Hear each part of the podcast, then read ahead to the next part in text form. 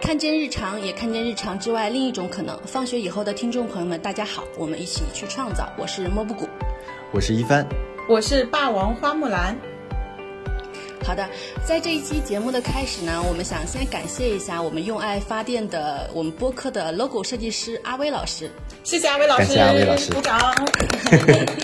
然后我们这一期节目的主题是有可能的父母和子女的关系，因为我是真爱你，所以你有真自由。我们想讨论一下父母和子女之间是否有这样关系的可能性，因为我们常常看到各种以爱之名的绑架和逼迫，可怕的控制，不由分说的强迫，还有以歇斯底里、自我贬低来进行的胁迫。无论是父母还是子女，在这样的关系中都遍体鳞伤。所以，我们呢希望打破一下这种模式，谈论一下即使是在中国也存在的亲子关系的可能性。子女和父母之间存在着真的爱和真的自由。呃，可能每个家庭。具体的就是孩子和父母的关系是不一样的，但是可能大家也有共性。因为剪辑的需要，我提前听了咱们这一期的很多听众的投稿，发现就是大家和父母的关系确实，嗯，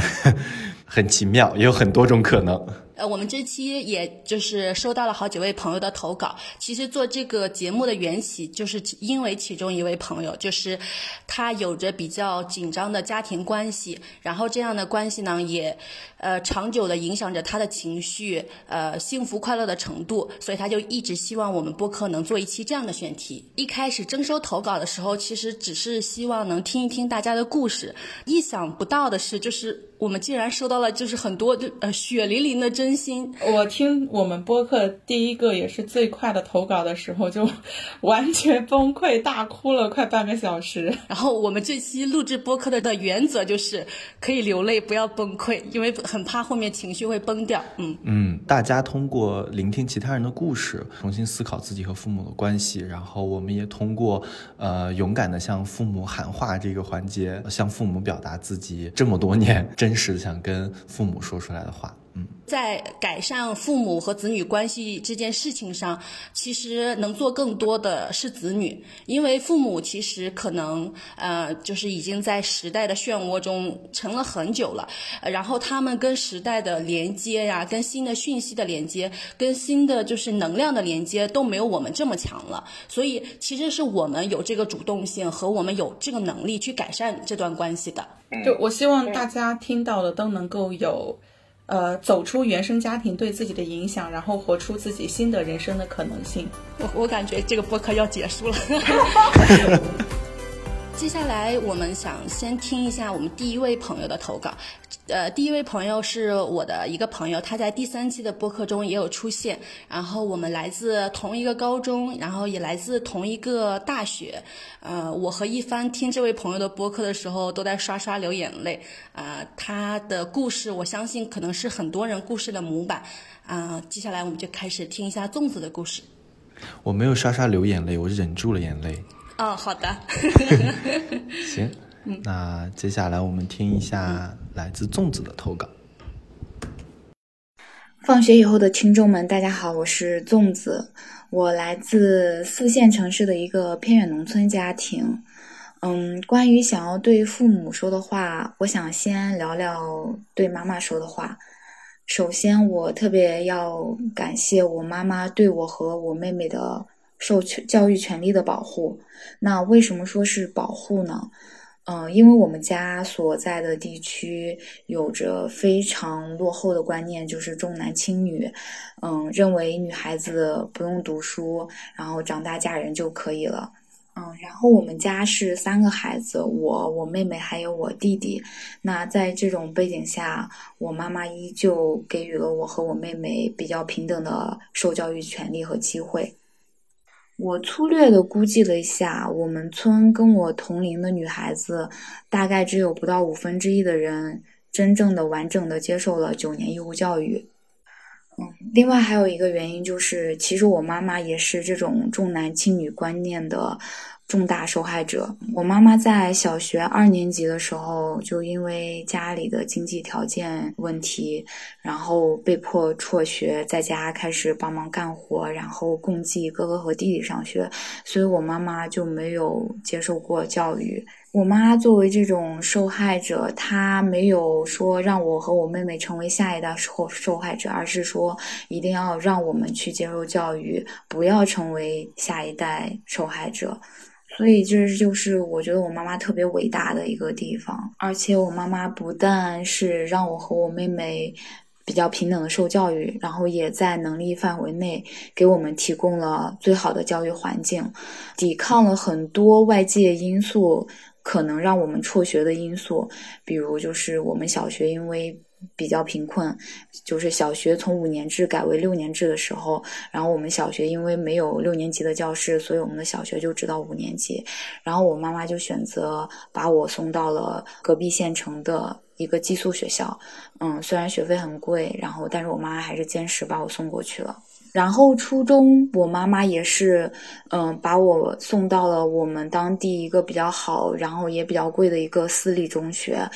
让我们接受到比较好的教育。所以后面我和我妹妹才有机会考上了我们市最好的高中，有机会比较顺利的考上了大学。那第二点的话，其实我是想要感谢我妈妈的反抗意识和坚持向上的状态。其实，在农村，很多重男轻女的受害者，他们很多时候就是是屈服了，就或者是说认命了，嗯，也不会想着去反抗。但是我妈妈反抗重男轻女的这个意识其实是一直在的。我第一次要意识到要反抗重男轻女，也是我妈妈的一些行为让我产生了这种意识。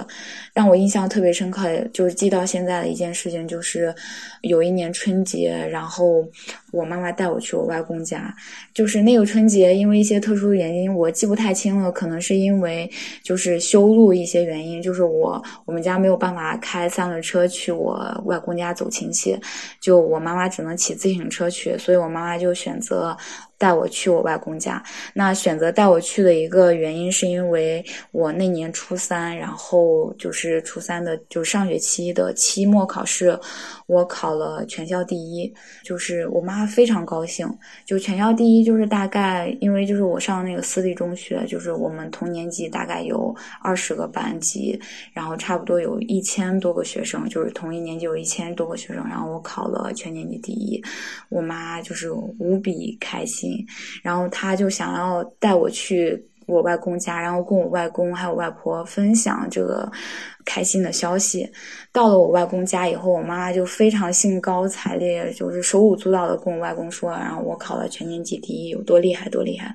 然后我外公在听了之后，就是沉默了一会儿，然后说了一句话，就这句话让我。到现在都记得他说的神态和每个字，就是他说的一句：“啊，要是男孩就好了。”当时我妈妈整个人就从开心的状态变成了愤怒的状态，她直接就就是当面就怼了我外公，说：“女孩怎么了？女孩一样很优秀，女儿一样是我的骄傲，女孩以以后也一定能够成大事。”然后质问我外公，大声的质问我外公：“你为什么让我辍学，没有让我接受教育？”反抗我外公说：“你不让我接受教育，但我一定会让我的女儿接受教育。”就是这件事情，嗯，给我留下了非常深刻的印象。然后我认为，他就是这件事情是我对于男女平等以及要反抗不平等的这种意识的一个启蒙事件。嗯，关于他坚持向上的状态，其实我妈她一直是想要外出打工，然后去外面的世界看一看。因为他不识字，所以他一直都没有机会出去。然后我爸爸也是反对他出去，但他心里一直是有这样的呃愿望和和理想的。包括最近几年，我也有持续在听到他跟我说这件事情。就是在我读到前段时间比较火的一篇文章，叫《平原上的娜拉》，也是莫布谷推荐给我的。就是我看完以后。更多的时候，我不是在娜拉身上找到了自己的影子，而是在，呃，娜拉的身上找到了我妈妈的影子。嗯，就是我妈跟刘晓一样，其实是有很多相似点的，就是他们都很希望去外面的世界看一看，但是他们都被束缚在了家里。刘小阳可能是被丈夫和孩子束缚在了家里，然后我妈妈也是被我们三个孩子束缚在了家里。嗯，甚至在看《平原上的娜拉》这篇文章之前，我一直都有点就是怀疑我妈妈想要出去看看的心，因为我一直认为你想要出去看看，那就出去看看呀，为什么不出去呢？后来我才意识到，我是站在我的角度，嗯，以我自身的条件去去判断这件事情是简单的，但是从我妈妈的角度，她不识字，然后。害怕坐电梯等等，这些都是她的一些恐惧的来源，或者说以及甚至她周围还有一些声音，就是你都那么大岁数了，或者说你一个那么大岁数的岁数的妇女，你又出去干嘛呢？嗯，虽然他没有真的行动，但他一直想要出去看看的的理想是在影响我的。我包括现在在工作了五六年以后，想要出国留学，这些其实都有一定受到他的影响。他以前就总是跟我说，外面的世界那么大，为什么不出去看一看呢？多想出去看一看呀，看看外面的世界是什么样子的。人活这一辈子，难道不就是应该多去看一看，多去经历吗？那关于第三点，嗯嗯，我特别想感谢我妈对我的爱。就是我妈对我的爱是以我为中心的，就是她是相信我的，并且，嗯，是真心实意的夸赞我，以我为骄傲的。就是在成长的过程中，有太多太多的小事儿，还有回忆，就是让我能够体会到这种爱。还有就是我妈妈对我的爱，他其实是不是那种。就完全只是对孩子的宠爱或者是溺爱，他是愿意与我同行的，愿意听我的一些成长故事，然后支持我去成长，甚至愿意在这个过程中去去学习，去接受我给他灌输的一些知识，然后能够在路上给予我一定的陪伴，而且和支持的。就是最近其实也有一件小事让我感动到，就是情绪崩溃，就是。我去推荐我妈妈 听上一期的那个，就是心愿清单的那那期播客，然后我告诉她里面有我的有我的部分，然后我妈就真的真的去听了，然后她一开始还找不到那个，就我把链接发给她以后，她点开链接，她不知道怎么播放，就是她没有找到那个播放键，就。搞了很久，然后跟我跟我还给我打电话确认怎么去播放，然后他最后就成功的播放了，然后真的很认真的完整的听完了，然后完整听完以后给我发了一个就那种金光闪闪的一个奖杯的一个真棒的一个表情，然后跟我说就是你真的很棒，然后你你继续加油类似的，这件事情让我就是能够意识到我妈妈对我的爱，她。它是持续的，它是能够陪伴我前进的，而且它是愿意陪伴我前进和成长的。最后，我想对妈妈说一些话，就是妈妈，你没有机会实现的梦想，我会带着一起出发，去外面的世界看一看，去实现更多的理想。希望有一天，我也能带着你一起出去看一看。去更远的地方看一看，然后也希望妈妈能有更多自己的理想，去与自己有关的，无关孩子，无关家庭，自己想要去实现的梦想，我愿意和你一起去实现。最后是，无论我在哪儿，有没有结婚，会不会生孩子，我依然会是那个值得你骄傲的女儿，我依然爱你，如同你会一直爱我一样。嗯，接下来是想要对爸爸说的话。那其实我爸爸是一个非常典型的妈宝男，就是我在不知道“妈宝男”这个词的时候，我是真的不知道怎么形容我爸爸。但是在知道“妈宝男”这个词以后，我就发现我妈，我爸爸是一个非常典型的妈宝男，基本上没有承担起家庭的一些共同责任，完全是我妈一个人在承担。我爸就是，还有就是他可能作为就是。家里最小的孩子又是儿子，所以他受到了很多保护，然后以及也会是一个比较自私、偏自私一点的人。他的自私体现在就是，不是说他只对自己好，他会自私到就是，嗯，只会按照自己的一些意愿去思考，然后甚至不愿意表达出来，然后还会强行的希望我们能够跟他是思考一致的。这个是造成我们家就至今为止依旧比较比较纠结或者说痛苦难受的一个点。嗯，我爸爸其实他是非常重男轻女的，这个是我能够严重感受到的。就是，嗯，他虽然很少表达，然后，但是他一些行为上是有有一些体现了。包括长大以后，就是就是上了大学以后，我妈妈都后面才跟我说，就初中的时候，你爸爸一直希望你你辍辍学，你你跟你妹妹辍学，说不用上了，女孩识字就行了，学那么多有有什么用呢？包括后面就是我大学有一年回家假期回家，我爸喝醉了，然后他就跟我说：“嗯，你看你非要上学，结果考了个什么大学呀？”嗯，这件事情对我也伤害很大，因为在我看来，我虽然就是没有发挥的很好，没有考到非常理想的大学，但现在的大学依旧是我很努力才考上的大学。就是这个努力可能不只是努力学习，是我努力克服了很多因素，才有机会的一个上大学的机会。但是在我爸眼里，就是一个非常不值得一提的一个大学。嗯，还有就是，就是在我工作以后，我第一次回家，就是这件事情，也是一度让我只要想到就会情绪崩溃的一件事情。在我第一次回家工作以后，第一次回家进家门的时候。我爸爸坐在院子里，我在进门的瞬间，我爸爸的开口的第一句话就是：“你带回来多少钱呀？”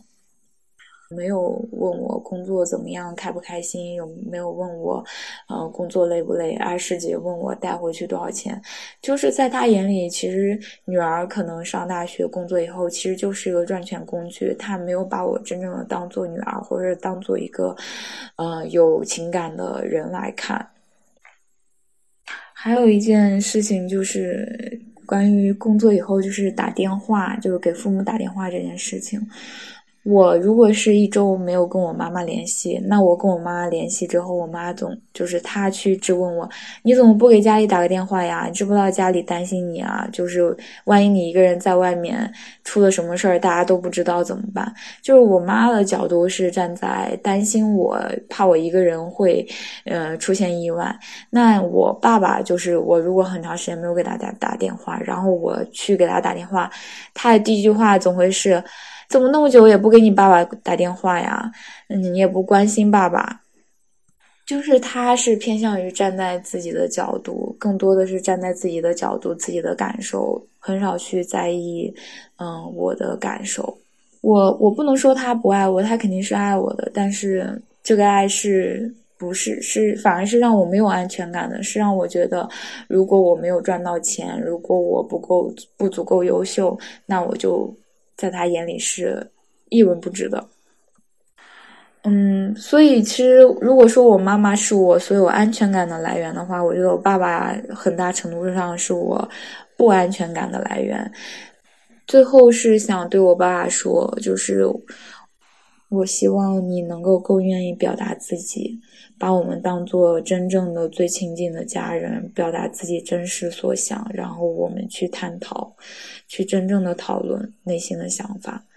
也希望你可以从心底里承担更多你应该承担的责任，而不是全部都交付给我妈妈。以上就是我想对我父母说的话。另外，我想对放学以后的听众们，因为这一期虽然我没有听到，就暂时还没有听到，但是我能够想象到它一定会是一期比较沉重的话题，会有很多人。受到了来自原生家庭的伤害，希望我们每个人都是能够从原生家庭的伤害中脱离出来，能够正视原生家庭带给我们一些呃不可改变的一些因素，但是我们能够改变我们现在可以改变的，不用一定一直完全沉浸在原生家庭的伤害，然后向前走，向前看。我们一定会创造属于我们自己的风景，创造属于我们自己的生活，然后遇见一个更好的自己。哎，我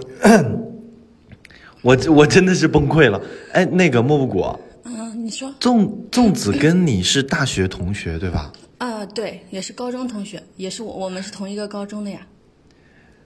这还叫考的不好呀？嗯，我觉得不是考大学一定要考清华大学或者是北京大学。就我妹妹今年刚高考结束，在我认为她考的就是他的水平。然后他妈妈和他爸爸一直觉得，哎呀，他考的不好，不是很理想，没怎么着。我觉得这就是他的水平呀。我们这个社会有清华。大学的学生，北京大学的学生，也有别的大学的学生啊，我这不太能理解，就是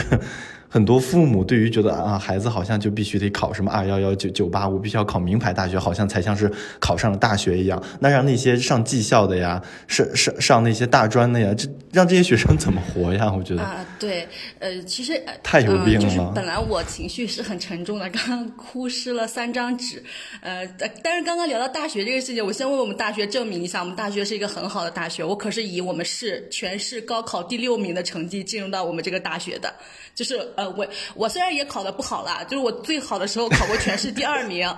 但是就还行吧，就是我们学校也挺好的。我先问我们你们学校校很棒啊！对啊，我我们学校可是在宇宙中心呢。一定要让粽子的爸爸听到听到你刚刚说的这一段儿。我真的，他觉得他觉得考得不好，可能真的是因为他爸爸真的并不了解这个大学。对他可能是因为不不了解这个大学，其次是因为粽子可能是一个理科生，然后我们那个大学就不、也不是针对理科生的，它是一个语言类的学校，所以就是可能、呃大众上知道他的人少一些，然后理科生。进入到这个学校，他爸爸可能就是也觉得不太合适，或者是怎么着之类的吧，也有可能就是他爸爸孤陋寡闻。我先 diss 一下他爸爸。我觉得就是这样。嗯嗯其实我们四个人都来自同一个地方，嗯嗯嗯、我就是必须要说一下，就我们这个地方重男轻女还是很严重的。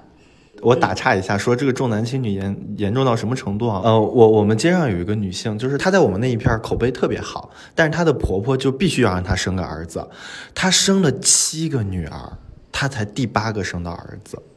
其实已经，我觉得这个案例可能比较极致，但在我们家确实很常见。我想，粽子她她还有弟弟吗？还是他们家就这一个女儿？她有一个妹妹，有一个弟弟，就是这样的模式，在我们这个地区非常的普遍，就就是必须要生到一个，对一个女性而言，必须要生到一个儿子嗯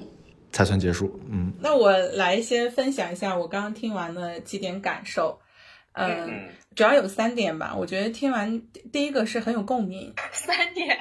对我简要一下。对，第第一点是很有共鸣，就是粽子的妈妈，因为我的妈妈和粽子妈妈也也很有类似的经历，就是小的时候读书，但是也遭受各种各样的打击。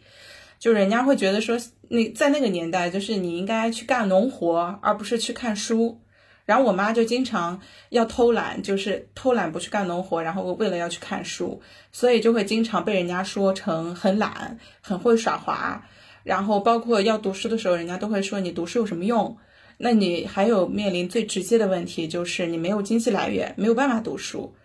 所以也也是因为有有这样的一个经历，他会很注重孩子们的教育，会希望孩子们能够通过读书获得更为自由一点的人生，能够对自己的人生有掌控感。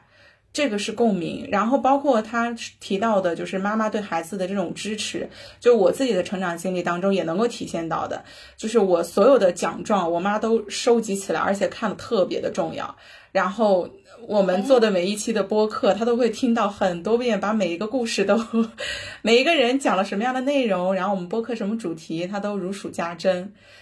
这是第一个，就是有共鸣的部分。第二点就是很有感触的，就是他说，呃，妈妈想要出去，但是可能面临到呃不识字的困难。我相信，虽然说我们国家说是我们的文盲率已经消除到很多很多，但是很多地方还是有很多的文盲和半文盲。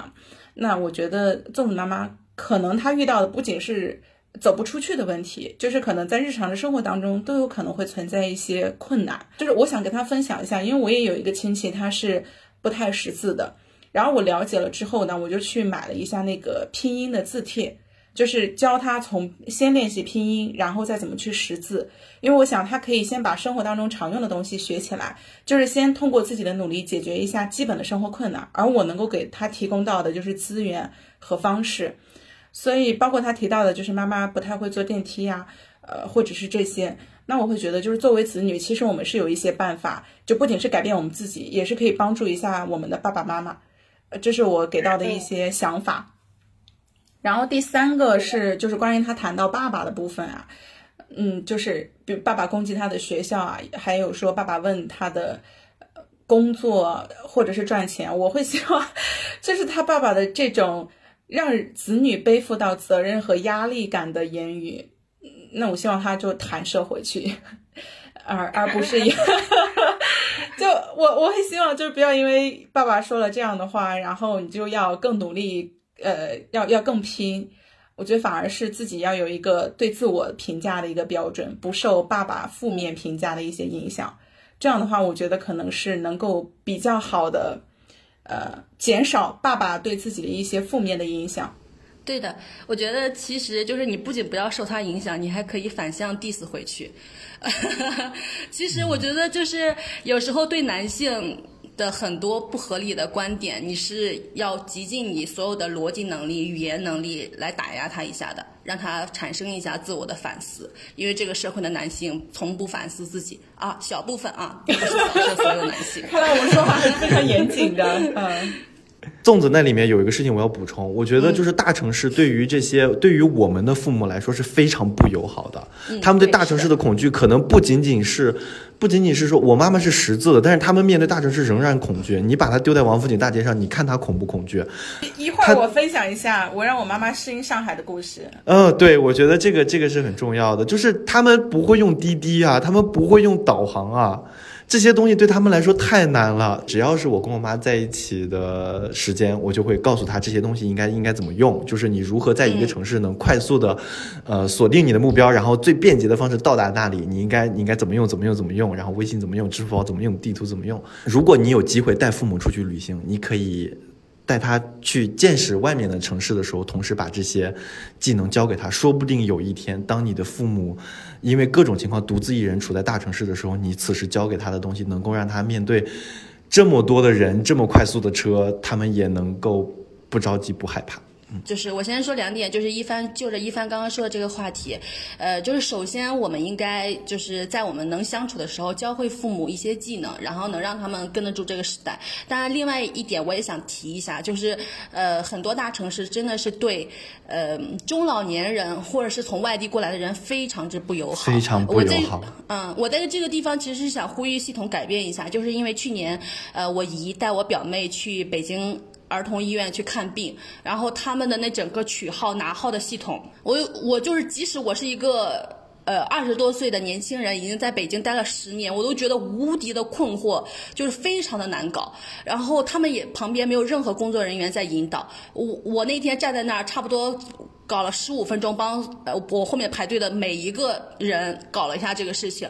就是这个城市的系统真的是对他们不友好的，我所以，我其实在呼吁一下系统的改变。当然，我们作为个人，我们是能帮父母呃学习一些技能啊之类的这些东西，但是就是个人的东西是个人的层面，系统要改变是真的要改变的，而且我们即将迎来一个老龄化的社会，嗯。然后那天我听一帆分享他的故事，就是他讲他和他妈妈的故事。然后他妈妈，呃呃，我先在前面先说一下，就他妈妈呃跟他呃道歉呀之类的故事。然后我就问他，我说你爸爸有曾经进行过这样的反省吗？他说从来没有。Never。呃，一帆可以分享一下你的故事。是这样的哈，因为咱们这期的主题叫“因为我真的爱你，所以你有真自由”。我父亲给我的自由，主要是源于我们对彼此的失控。我不管他，他不管我，所以我们实现了相对的自由。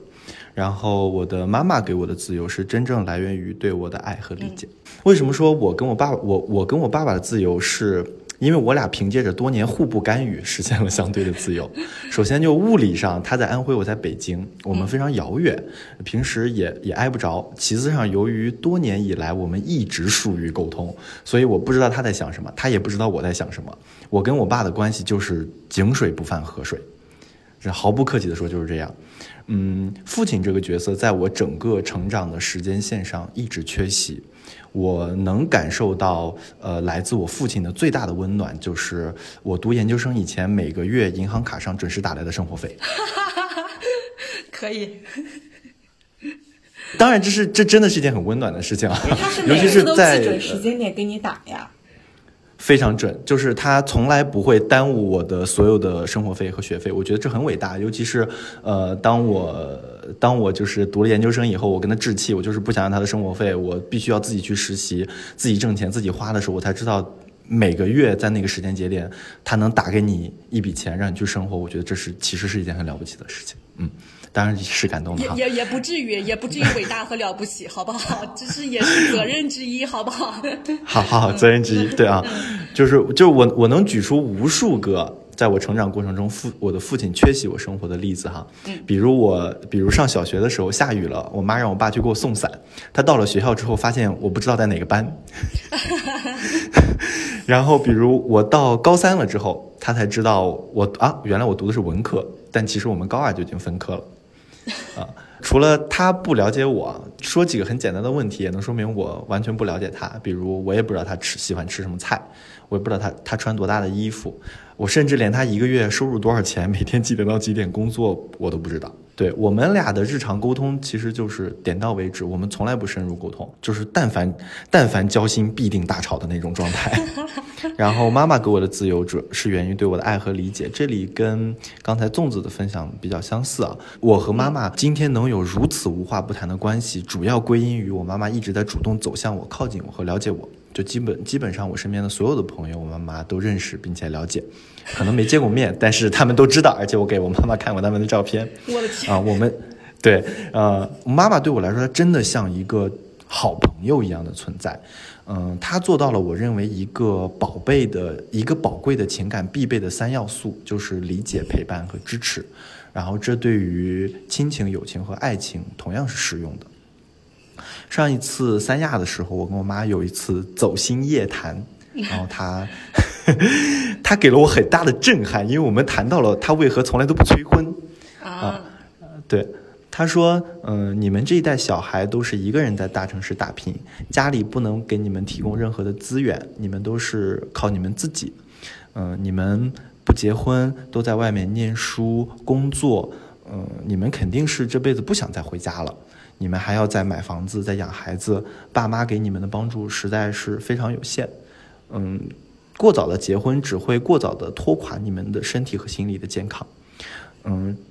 理想的另一半应该是能一起努力的两个人，而不是谁来依附谁。就是我妈妈在老家看到了太多，呃，女孩子结了婚以后没有工作，就只在家里带孩子，然后，嗯，这个男人可能一个人挣钱，三口人花。嗯，他也很担心，他觉得说，如果父母都健康，工作也都顺利，能有些贴补还好。但如果说父母在有身体不舒适的情况，他会觉得，嗯，这些过早结婚的年轻人，他们的日子是过不下去的。所以他从来不催婚，他才会一直说啊，就是结婚的事儿你自己做主，另一半你就自己找，我跟你爸不会给你介绍的。嗯。嗯，其其实他那天晚上这么说，我我明白的是说，嗯，我我我我有点难过，就是他的不催婚是因为他觉得他不能再给予我什么了，因为他不能再给予我什么了，所以他不想再给我任何的压力。嗯，就比起结婚，他更希望我能过得更好一些。嗯，就嗯就在在咱们老家，就与我同龄的男孩子基本都结婚了，就任何亲戚朋友说起我，或者说要给我介绍对象。其实都是被我妈挡住的，就反正她就说啊，她不着急，我着急啥呀？在开玩笑这么说，嗯，但但其实我知道她，她肯定心里也是着急的，但是她不会在我面前这么表现，就是压力本身肯定是一直存在的，我没有感受到是因为有人在替我扛着，啊，但但在这里我也想挺没良心的跟我妈说两句，就是你再扛两年，对。嗯，然后就是如果说，呃，关于就是在三亚这一天，关于为什么不催婚是震撼一点零，其实这个事情还有一个震撼二点零。嗯，我们第一天晚上到三亚的时候，就是由于连续好几个晚上，之前好几个晚上我都没有睡好，然后我睡前我就说，哎，我要我在感慨，我说我要吃一粒安眠药，要好好的睡一觉。当时我嘴快说完，我就后悔了，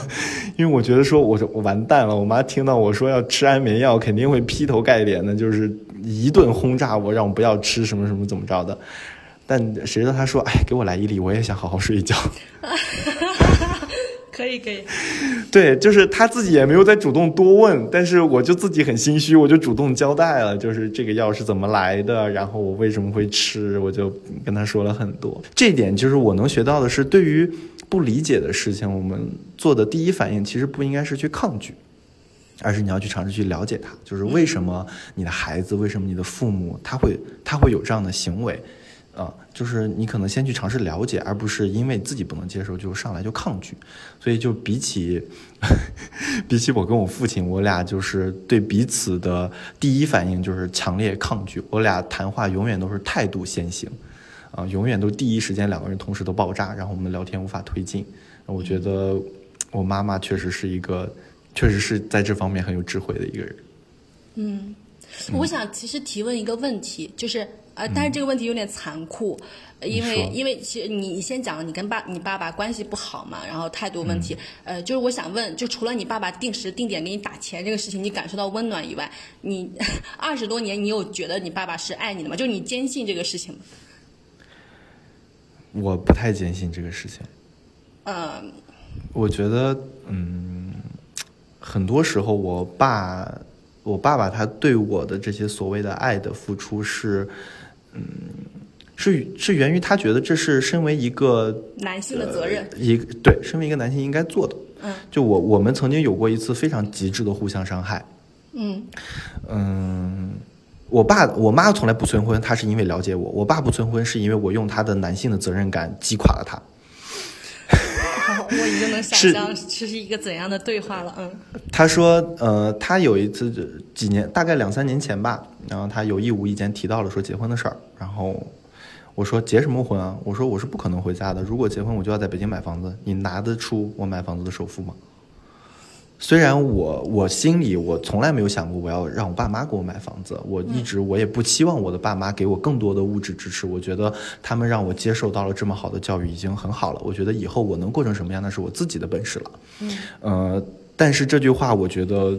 我必须说出来，是因为我不想在接下来这么多年陆陆续续听到我爸那个碎嘴一直在说这件事情。我必须要用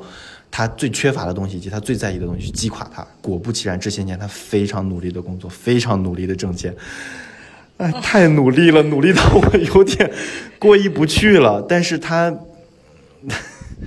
哎，我觉得太好笑了。那其实通过这个例子，我倒是觉得你爸爸是爱你的。嗯，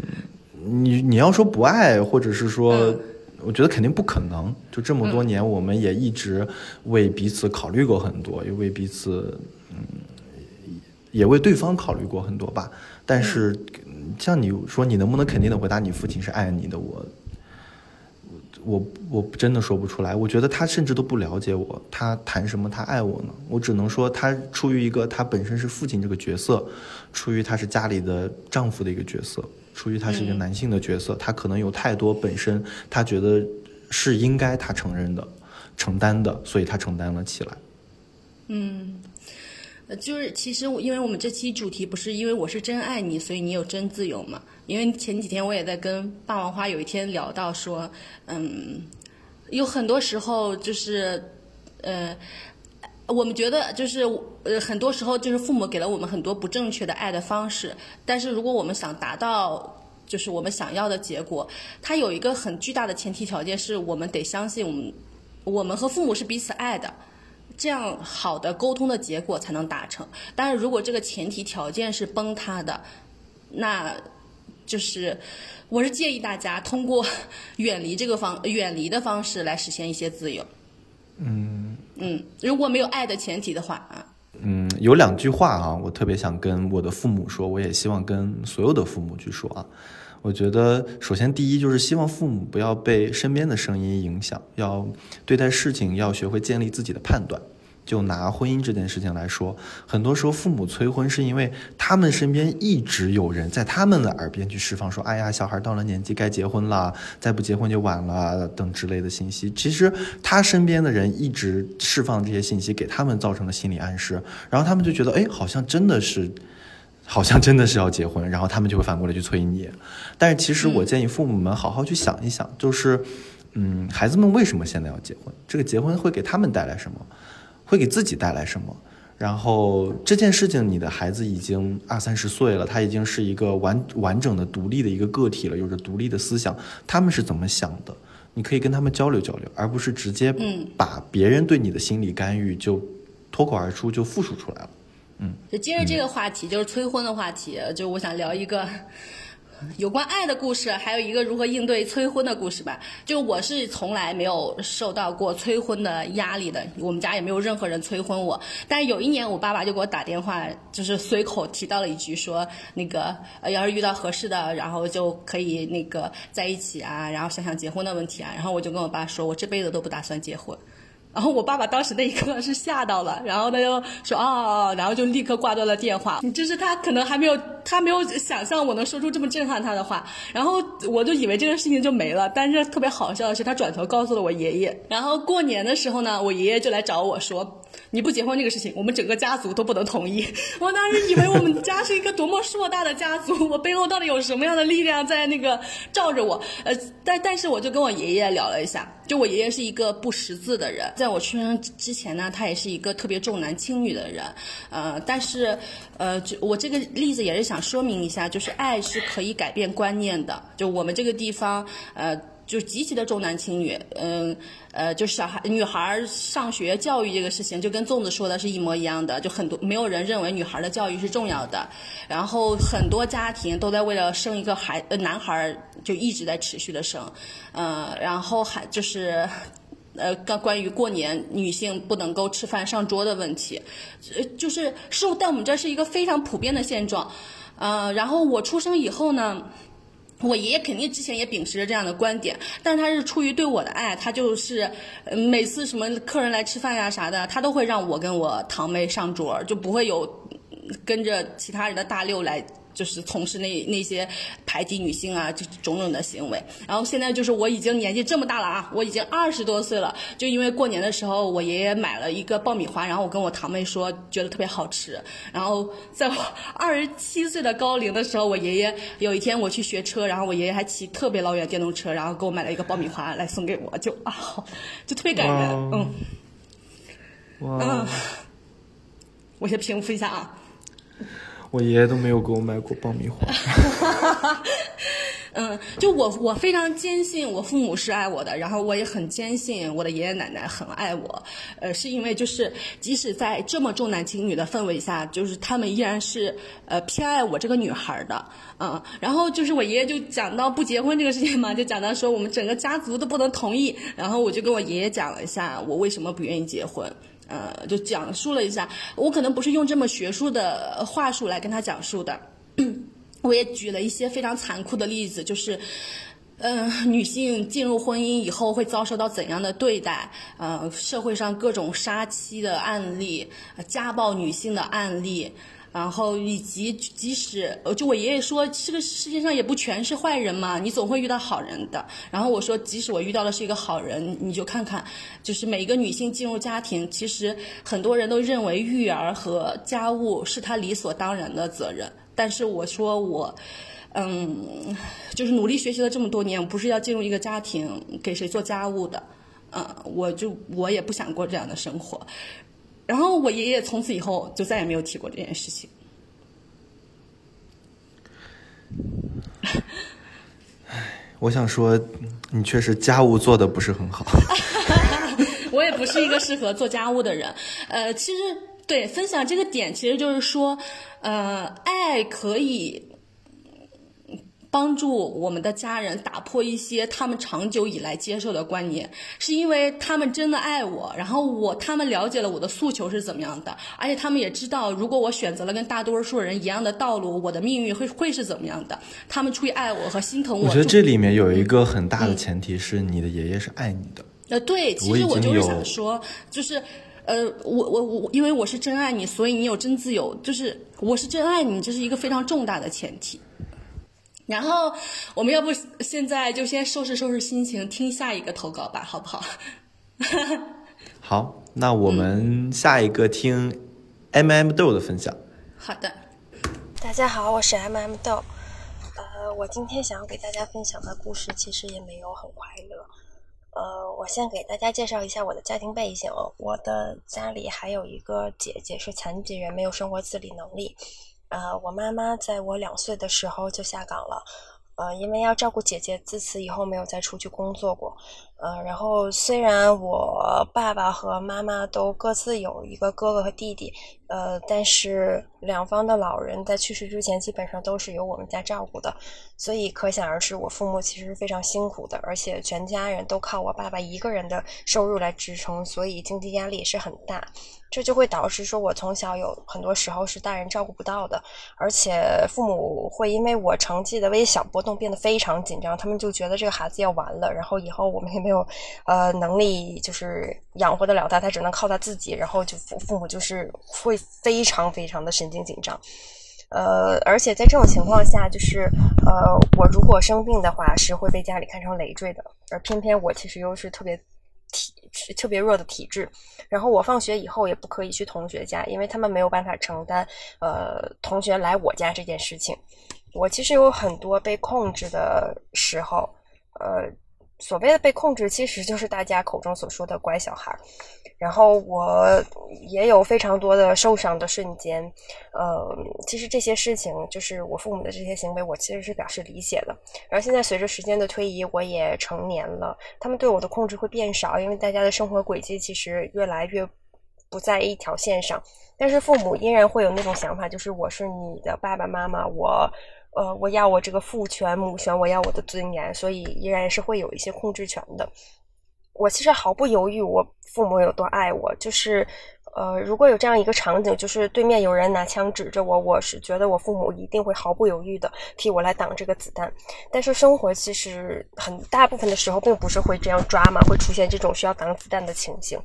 呃，相反，我更想要的其实是理解和信任。我。对我父母现在依然想要控制这件事情，我表示理解，但是我其实不是特别的接受。呃，我就在前不久刚刚崩溃过。呃，在莫布谷和霸王花的建议下，我去做了心理咨询。嗯，然后自己多年的积压的情绪其实是得到了一些释放，或者说我跟自己和解了。嗯。我之前很多年一直非常想要从父母那里获得信任，呃，我从小就被告诉说我我我们家里的钱是要留给姐姐的，因为姐姐是残疾人，姐姐没有自理能力，呃，我从小就会感受到父母对我是诸诸多防备的，嗯，比如说我小的时候，我去到父母父母身边的时候，他们正在讨论一些，比如说金钱啊、家里经济状况这些话题，呃，我一过去以后，他们这个对话就戛然而止，就是。就是再傻的孩子都能够感觉出来，就是随着时间的变化，直至今日，我还是能感到感受到一些防备。虽然说比以前少很多，但是还是有。呃，或许随着他们一点点变老，他们会觉得我是他们最能靠得住的人，会信任我，也或许不会。嗯，经过了这么多年，我其实已经不强求了。我是觉得，嗯，父母的生活，我我从一个年轻人的角度，我会给予建议，但是听不听？其实是他们自己来做这个决定。那么相反，我也希望我能够过好自己的生活。我希望他们给出的也只是建议，而不是要来控制我。嗯，我除了信任之外，就是降级来讲，我也很想要尊重。就是我希望可以获得对自己生活的完完全全的控制权。嗯，我举一个例子吧，就是我最近工作其实不是很顺利，然后一直想要换工作，但是因为一些原因呢，这个换工作的过程没有特别的 smooth，就是拖了很久。呃，我妈妈是听过我对这个工作的诸多抱怨以及我最近有多痛苦的，但是前一阵我在跟她聊天的时候，她问我说：“你有没有换工作？”我说：“还没有。”她说。挺好，真好，就是他跟我爸一致认为特别好，就可能是因为我这个工作在前几年的时候还是比较顺利，确实也有带给我一些比较好的收入，呃，但是其实时过境迁，今天已经不是以前的样子了。我也讲过，但是他们也没有在听，他们可能恨不得想要在我我在这现在的岗位上退休，嗯，就是我能够感受到我个人的感觉，在这件事情里面，在他们的眼里其实是微不足道的，他们没有丝毫尊重我的感受。包括我在找男朋友这件事情上也是这个样子。呃，凡是我喜欢的，我就在一起开心的。嗯，大人们的呃，不能叫大人了，我现在也是大人。呃，父母们的反应都是，嗯，这个人一定是用花言巧语蒙骗了你。而反而是那些我待着觉得每分每秒都尴尬到要抠出三室一脚趾要抠出三室一厅的那些人，他们觉得嗯，这这这个人不不善言辞，但是一定是真心对你好的，就是就是我我我感到开心的，他们都是反对的；我我觉得很难受的，他们反而很支持，就是也是非常奇怪的逻辑。同时在这件事情上，我也觉得我的感受是没有被丝毫尊重的。嗯，还有一件事情，其实我想说的就是，每个人都配拥有一些东西。嗯，我父母从小带给我的思维就是说，你是一个穷人的孩子，你不配拥有这个，不配拥有那个，不配拥有这种昂贵的东西。呃，我在大三的时候，呃，暑假还是寒假啊，回家的时候想要学学驾照，呃，就在。前不久，他们还曾经夸赞夸赞过他们同事的孩子，就在大学期间就考了驾照，是多么多么的有远见。而反而到我这里的时候，他们就开始跟我讲说，家里这么穷，呃，你毕业以后我们也没有钱给你，你肯定买不起车，你怎么配配配就是去学驾照？呃，那言辞其实比这个要激烈和难听的多，但大体就是这个意思。嗯。我其实现在已经拥有了自己的小车车。我这些年为了证明自己的能力，其实买了很多的衣服，这一点是莫布谷亲眼见证的。然后我也买了我能够承受的范围内的最贵的车子，其实也是想要证明自己，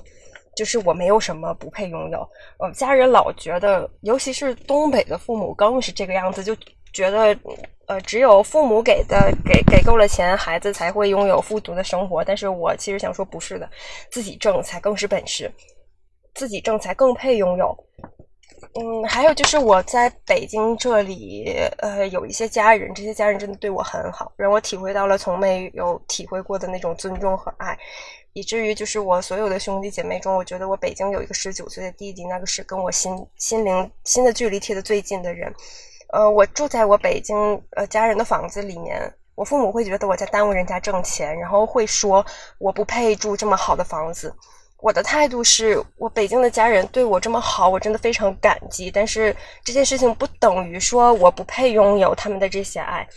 呃，我其实，在录这个视频之前还持有怀疑态度，就是我到底配不配拥有这些爱，到底配不配拥有他们。给了我这些感情和物质上的支持，我去问了莫布谷，然后莫布谷对我说：“说上天会给每个人一些礼物，就是为什么我们不配拥有？”我觉得很受鼓舞，所以我就把这件事情讲了出来。嗯，每个人都配拥有这样的爱。然后我想说的是，每个人也都配拥有一定的权利。我前一阵子因为发薪的问题跟公司闹得不太愉快，一度甚至想要仲裁，但是最后没有，最后顺利的解决了。呃，我当时把这件父亲，呃，把把这件事情告告诉了我的父母，然后，嗯，他们就是用一种非常说教、然后批评、然后争吵的方式来告诉我说，我不配与公司抗衡。呃，如果我做出这样的抗衡，公司就会暗杀我。我我我也不懂这个脑回路，反正就是是非常，呃，以上对下的语气来跟我讲这件事情。但是我还是想说，尤其是在北京这样的城市，呃，就是。每个人都应该配拥有他的权利，就是不是父母想的那个样子的。我真的没有那么的弱小。嗯，现在我其实已经放下很多的执念了，我不再寻求父母的这种信任和肯定，但是我其实还是很想要尊重。我其实非常非常爱我的父母和家人，但是我我觉得爱不等于要妥协掉你自己的生活。有的时候，你跟你的父母心的距离就是隔得很远，然后你也不要尝试说一定要强行的去拉近，因为你和父母就是已经不是一个世界的人，你们可以互相关爱，你们应该用最合理或者说最合适的方法去表达你们的关爱，这个就足够了。你们甚至不需要那么那么的理解对方。我因为心理状态不是很稳定，再加上工作的事情，让我心理状态更加脆弱。呃，我我已经很久没有回过家了，但是我其实非常渴望，就是可以心平气和的回到家，跟他们坐在一起看一看电视，吃吃饭这个样子。嗯，我觉得在等我心理状态稳定好了，然后我的生活状态稳定好了之后，我会想要去做这样的事情。但是暂时间，我还是觉得不强求了。嗯，我跟大家的分享就到这里，谢谢。是霸王花在打字吗？哦，对，我刚刚就是嗯想了几点，就是听完之后想要说的，因为我觉得听完之后，我觉得他特别勇敢，就是不管他父母给到他什么样的一些限制性的影响，他都还是很坚定的按照自己想要的方式去生活，就是能够打破这种束缚是一件不容易的事情，这个是我全程听下来就是他很勇敢的点。然后到后面部分呢，就是听到很多个不配，就让我觉得还蛮心疼的。就是关于这个是有两个层面的想法，一个是就是他父母强调过很多次不配，就是这个不配不仅是他教导子女，我觉得同时也是父母在告诉自己不配。这就让我想到，就是我们之前读过的那个书《回归故里》，有可能是因为阶层限制了他们的生活方式，让他们主动选择了用“不配”这个词，直接扼杀住自己对更多更好生活的一种想象。这个也有可能是因为他们长期的生活经验，因为像刚刚 M M 豆说到的，他的这个家庭背景，可能遭遇到过很多的困难或者是辛苦，使得他们要自我。呃，阉割这个词儿可能说的不是很很合适，但就是自我控制吧。另外一个层面的话是，即便我们生活在这样的一个环境，就是如果我们是出生自贫穷，或者是出生自不能够拥有到很多东西的环境，脱离贫困或者是呃各种困难的这种思维的限制是很有必要的。这也回到了刚刚说到，就是 M M 都很勇敢，就是虽然他跟他。已经被父母强调过无数次，来自一个贫穷的家庭，不配拥有很多东西。可是他并没有被贫困的思维限制住，就仍然拥有了更多想象的可能性。比如说，我要去有驾照，我要去学车，然后我要有自己的生活。我我们只有打破这种人生发展的限制，才能够走得更远。然后最后一点的话是，就是他说到不强求，我觉得他就可以继续不强求，就是把生活的关注点都放在自己上面，会更幸福。对的，呃，其实我们这期播客呢，就是因为 M M 都一直希望我们来做一期这样的播客，呃，他能希望听，他希望听一听我们聊一聊，呃，父母和子女的关系，然后他也想说一说，呃，说一些话。我跟 M M 都大概认识了快十年了吧，就是这十年的时间，我就一直在看着他苦苦求索对父母的爱。其实我首先想说的一点是，M M 豆家并不贫穷，就完全不贫穷。呃，我如果他们家是贫穷的。话，我们家可能是贫穷 plus 加 plus 再加 plus，就是是他们家贫穷的无数倍。就是穷不意味着一定要有匮乏感。我在我小时候，我们家月收入都不到一百块钱的。嗯，但是我父母没有，从来没有跟我说过你不配得到任何东西。这个匮乏感，因为我也也我也我也在一直见证他的匮乏感，就是他真的是在疯狂的买东西。我之前去他家的时候，就是他们家的冰箱一打开，你要先扶住里面的东西，不然里面的所有的东西都会掉出来。他的护肤品、化妆品堆的。各个角落全部都是，然后买了非常非常多的衣服，呃，我都觉得其实这些东西可能都是他父母在他成长的过程中持续告诉他他不配而造成的这些东西，嗯，然后另外一个点就是，呃，他一直想得到他父母的爱，呃，就比如说我会给我爸买一个拼多多上几十块钱的鞋，我爸都特别开心，特别高兴，经常跟我说哇，你就给我给我买这双鞋简直太好了。但是 M M 都经常给家里买几千上万的东西，他从来这十年来从来没有得到过父母一句好评、一句夸赞、一句正向反馈。每一次他买东西寄回家，他得到的全都是批评，是一些攻击。然后，呃，所以他就是情绪一直也很崩溃。我就呃一直在劝他去嗯做一下心理咨询，嗯，但是他之前也不希望用这种方式。当然也是因为我们。播客第一期又把心理咨询普及了一下，然后我现在就很开心，因为他最后说的话都是之前我一直劝他的话，我一直跟他说不必强求，就是，呃，父母的爱你强求是强求不来的，嗯，我觉得你如果远离就一段时间，甚至能够断联是最好的。但是他之前在做心理咨询之前，他可能就有没有力量来做这些事情。但是今天听到他的声音，我就觉得特别高兴，就是他去做了心理咨询，然后他自己也想明白了这件事情。今天是他在主动表达，他要远离一段对他来说不太好的关系，他也不再强求那些他一定想要得到的爱呀、理解呀。他现在就是已经降到最低的底线了，就是尊重，我们双方能够互相尊重就可以。呃，接下来我们来听一下呃第三个投稿，第三个投稿。就是简直沉重到心碎，嗯，我就是大家可能需要。有一有有一些心理准备来进入到这样一个投稿，呃，我当时听到这期投稿的时候，我还在新疆的大巴上，就我听了几分钟，我就已经承受不了了，我就关上了，因为当时我正好情绪和精神都不太好，因为一直在坐车，然后身体也不太舒服，然后但是霸王花把它听完了，就一直在告诉我们，呃，这个里面有什么什么样的故事，然后因为霸王花跟这个投稿人也加了微信进行联系。呃，我也写了一段话发给霸王花，然后让霸王花发给我们这位，呃，投稿人，嗯，然后我当时还跟霸王花说，我，嗯，听完你的描述，我觉得这就是一个，简直就是一个那不勒斯四部曲，嗯，就他这段故事自成了一段非常有，甚至有很大很深的文学性，嗯，就不仅仅是故事本身，嗯，我们先听一下吧。就是听完我们再来讲。我我补充一点哈，我听这个女孩的声音的时候，我就一直在想她在什么样的环境下录的这个声音。好像是学校附近。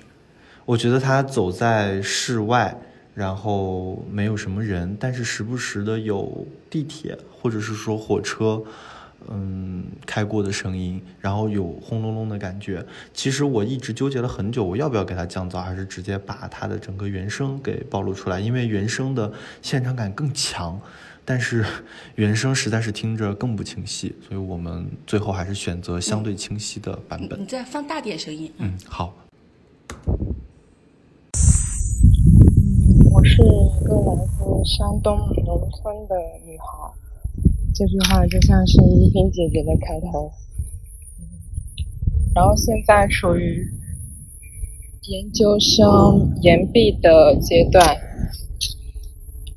我家有四口人，是我爸爸、我妈妈，我还有小我十一岁的我弟弟。因为我们家是在农村，但是农村那个地很久之前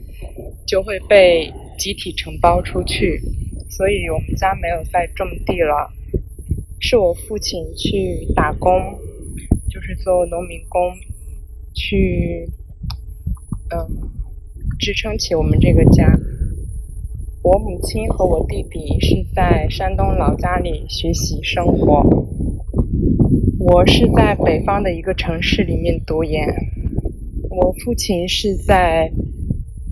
嗯，现在是在南方打工，之前的时候是有在北京、厦门，啊，还有一些其他的地方工作，所以我的童年阶段一直是有我母亲陪伴的，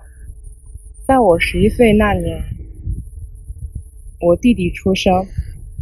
那我也就有我弟弟的陪伴，在我是独生子女的那十一年内，我母亲对我是非常严格的，甚至是非常严苛。比如说我想要和小伙伴出去玩，嗯，他会痛打我一顿。如果我嗯作业没有做完，他。可能会用针去扎我的脸，是真的扎。嗯嗯，在有我弟弟出生之后，我能感受到，一个家庭对于女孩和男孩的爱是非常不同的。比如说，我弟弟不在家的时候，他拿起一件，我母亲拿起一件他穿的衣服，然后就能联想到。他，我弟弟说的一句俏皮话，然后就慢慢的就笑起来，说：“啊，他说穿上这件衣服怎么怎么样？”那种神色是在我做他女儿的时候，没有听到过。嗯，同样在山东这个，嗯，传统观念非常强。嗯，拥有一个男孩是非常让人高兴的事情。而我的父母因为，嗯，我是一个女孩，在外婆家还有爷爷奶奶家，就一直很没有面子。所以小时候，我妈妈会跟我说：“嗯，你爷爷是喜欢哪一个哥哥？你外婆是最喜欢你的哥哥，最喜欢你的弟弟。”然后慢慢的，最后才能轮到你。在我考研那一年，我第一年考研是没有考上的。然后我在学校准备了第二次考研。在第二次考研的时候，我经常能想起我高考之后。想要去参加同学聚会，我母亲就站在那个门口，他堵住那个门口对我说：“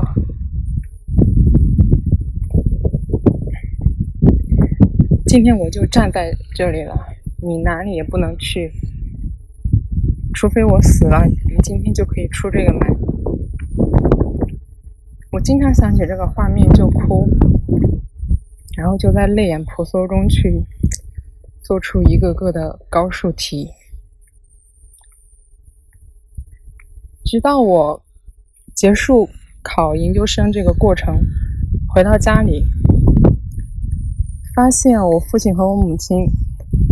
在往一个城市来回去寄送一些药品，我。我去查那个药品是什么，是精神类的药品。从那之后，我知道，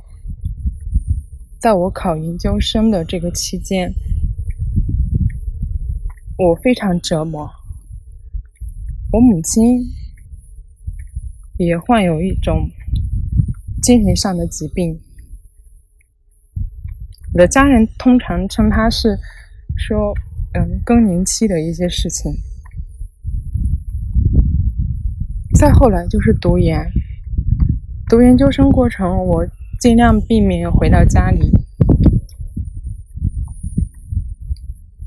因为我总能听到我母亲谩骂着去教导我弟弟读书的过程，那个声音让我觉得很吵，我受不了。在疫情阶段，我是放寒假的，然后我们一家四口人就这样在一个空间里面要待很久很久。我当时面临一个可能是写小论文的阶段。我父亲没有办法外出打工，然后我弟弟是在家里上网课。在那段时期，我经常看到很多人在家里去摆一些那种，嗯，就是套圈啊，然后什么在家里玩乒乓球啊这种活动，我都很羡慕，会想我们家为什么会变成这个样子。我妈妈控制欲很强，她会控制我爸爸的言行，会让他不让出门，让他做这做那。嗯具体的事情我记不清了，反正当时我父亲一个堂堂八尺男儿，他躺在床上哭。我走过去，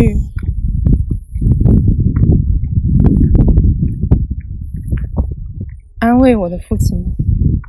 他对我说：“生活是这样吗？一家人是这样吗？我不知道对他说什么。我对他说：“爸，在我那么久的时间里，我每次求学回来放假都是这个样子。”后来我父亲在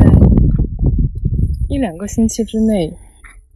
回到了南方打工，然后我还继续待在家里。在那段时间里，我母亲细心的教导我弟弟上网课。做作业，为我们做饭。他可以和我弟弟一起去看 B 站上的什么什么样的视频，但是却不和我说话，也不想和我去交流什么样什么样的事情。我有很长一段时间，是一天之内没有人和我说话的。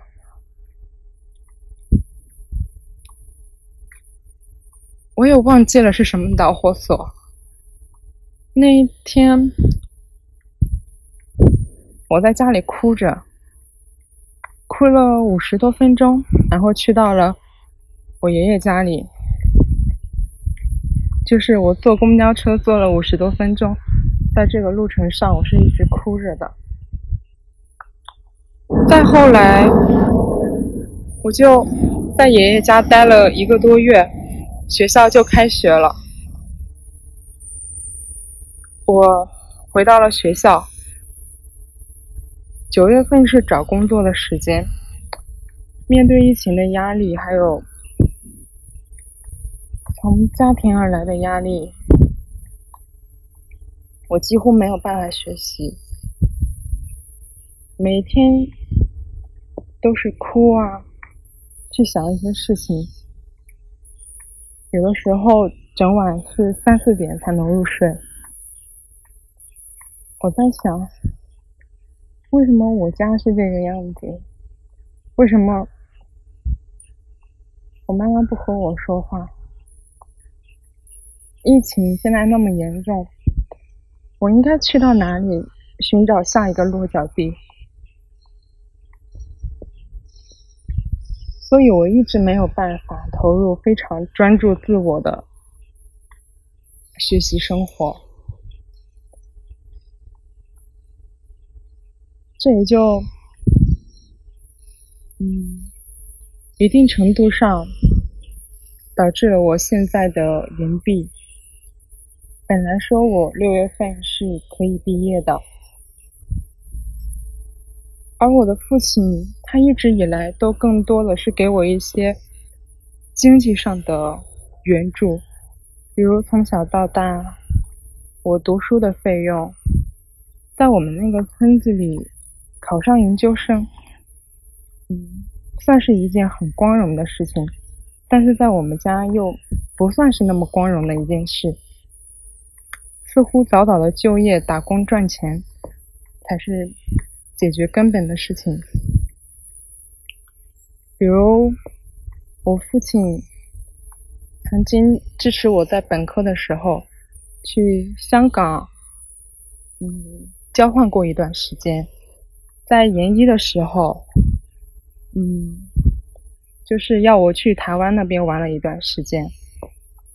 这一直是我父亲就是非常骄傲的，他他他会经常说。你看你，在我们村子里，你读了研究生，你还去嗯这里玩过那里玩过，你像我们周围的人是谁有这个样子？嗯，在去年疫情回到学校之后，我们老师也知道了我这一个情况。本来暑假是。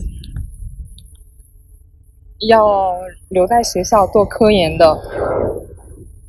要加快一下进度，做出一些成果。但是我们老师就给我放了这个暑假，然后我就去了我父亲那边。我父亲就很巧，现在往回看，那两个月正是我父亲忙的时间，因为那段时间，嗯，就是厂子里可以加班，加班就有加班费，所以我我不是说。我去了之后，就是每一天都和我父亲在一起，可能就是早上，哦，我们一起吃个早饭，然后下午我等着我父亲下班回来，哦，我们一起做晚饭，然后去山上散步，或者是吃晚饭的时间，嗯，或者是他我自己去做晚饭，然后我父亲加完班之后。来接我跳广场舞结束，我们一起回到住的地方。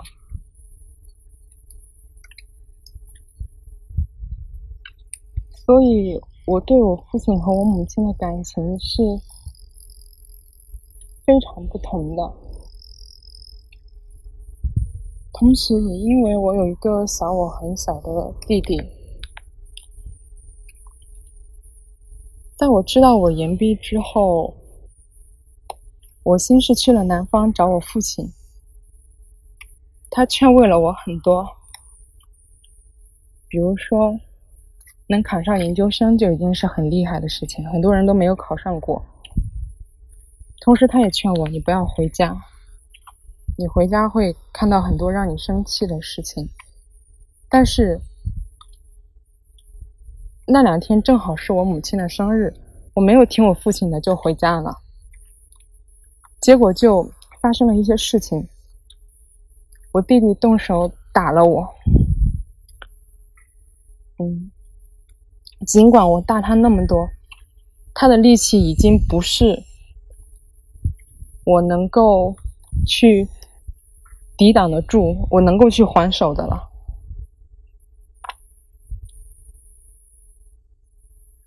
他当时说了一句话，他说。我现在长大了，我打得过你了。我事后很多次去想到这句话，我都在想，他是嗯，男有很多的埋怨，才能说出这句话。他有那么那么大的力气，他没有把这个力气用到别的地方，他用到了我的身上。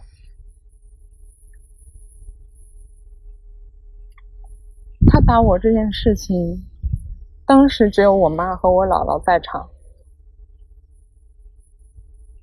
我妈和我姥姥当然是尽力把我们两个拉开，把他去送到另外一个地方。把他送走之后，我妈妈为他的儿子辩护：“你为什么要说他？他没有那样做。”意思就是说，我为什么要去招惹他儿子？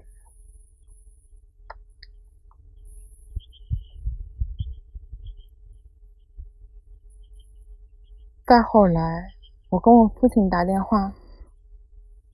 我跟我父亲在电话里面去提及了过年的时候，我弟弟当着很多家人的面骂我。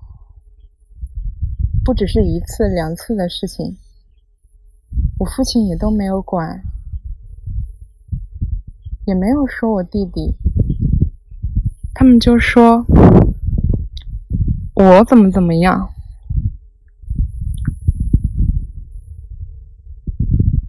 针对这个事情，我给我父亲打过两次电话，那两个电话都有两个小时之久。电话全程，我都在哭，我在问我爸爸，我说我的家在哪里？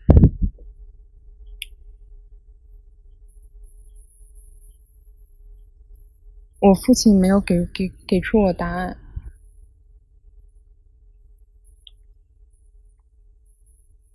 嗯，这就是一整个背景了。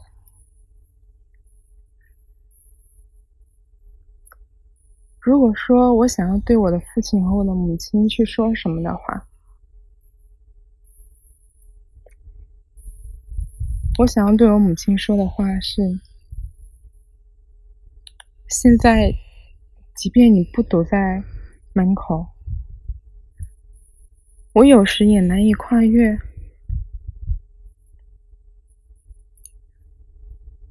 自己给自己设立的那道门。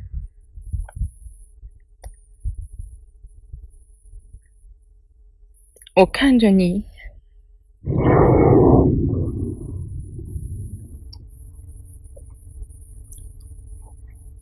我知道，嗯，经历的一些事情，我也在以一些其他的形式经历着。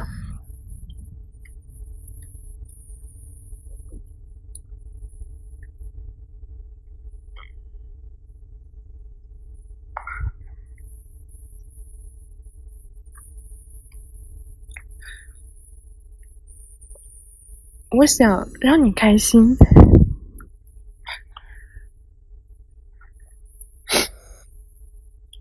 是你看不见我。我有的时候照镜子看我自己的脸，我就能想起你的脸。我长得好像你。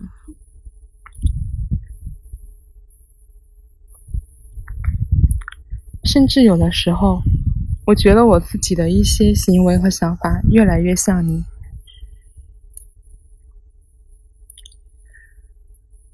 比如在外面，我做什么事情会想，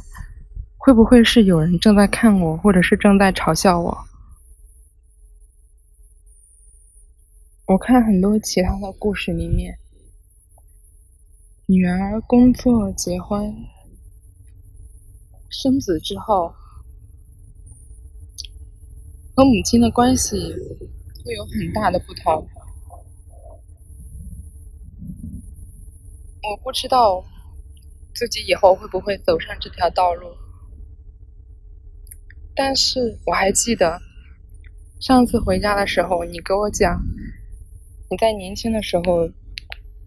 去做装修、刮腻子的活。然后，那个家里去给你们做什么样什么样的饭，你的眼神是很鲜活的。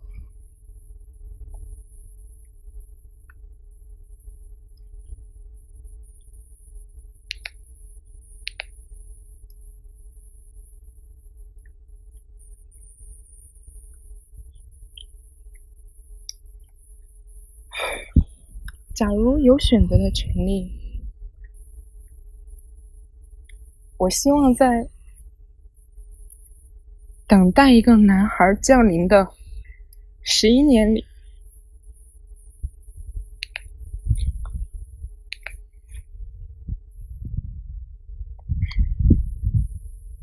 你可以去过一种自由的生活，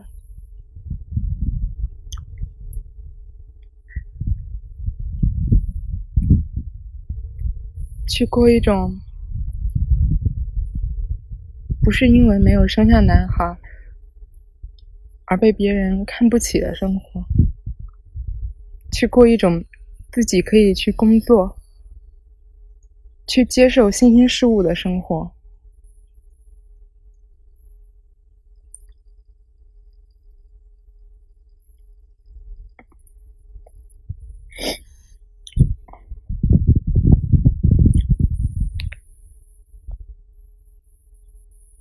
但是，我和您之间的感情，从时间上来讲，以后还会延续。但是情深只能至此了。我活着最大的愿望，就是死去。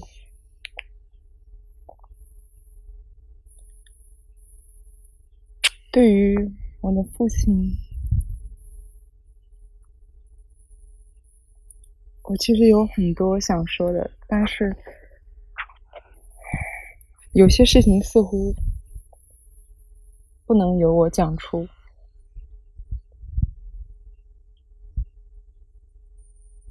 比如说，我说弟弟不能够被我妈妈这样带着。养育一个小孩是需要用很多心、用很多时间、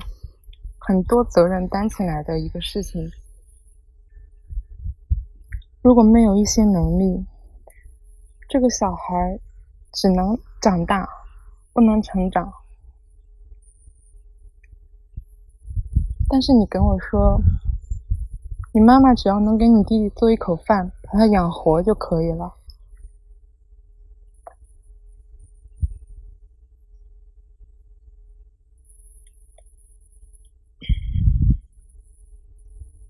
这不是我能决定了的事情，那是你们的孩子。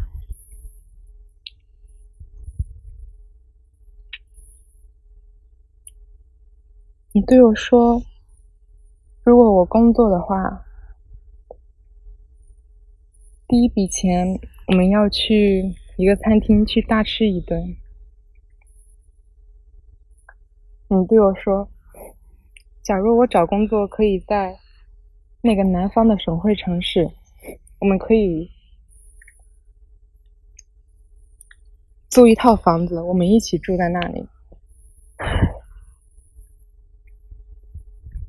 自从上次之后，我就把从小到大我的东西都带走了。那个家里可能有一些我的旧衣服，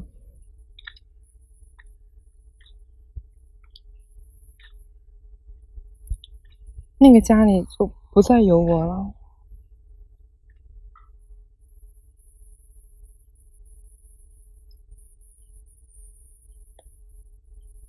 从前的时候，我从我身上看到我妈妈，在我妈身上看到我姥姥，看到我的舅舅、我的舅妈、我的表弟，在我爸爸身上看到我爷爷奶奶、我的哥哥。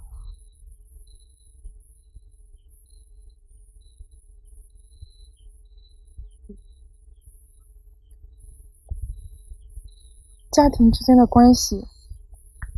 就像是一个麻绳的结，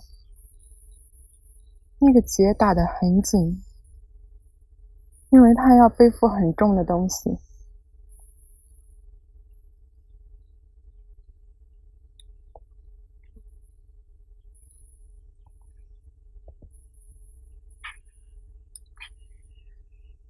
我很多次用泪水。把这个结如诗，我想抽出一个丝去看一看，每一个关系到底是怎么样的？我们为什么会走到现在这个样子？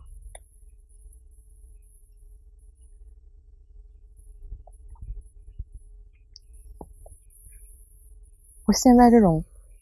观察里面。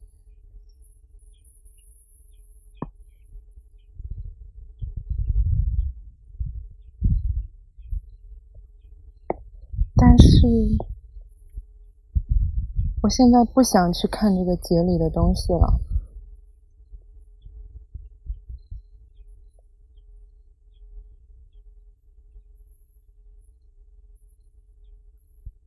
他要，他会放在老家里的那个地方，我不要去碰它。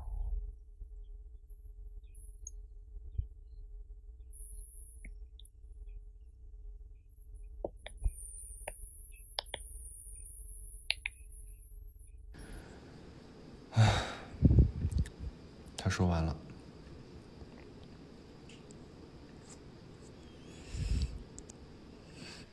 嗯，我想起来，就是当时霸王花听完之后，给我们介绍里面的一些内容。然后我当时有发一个短信给霸王花，然后请他转达给我们这位听众。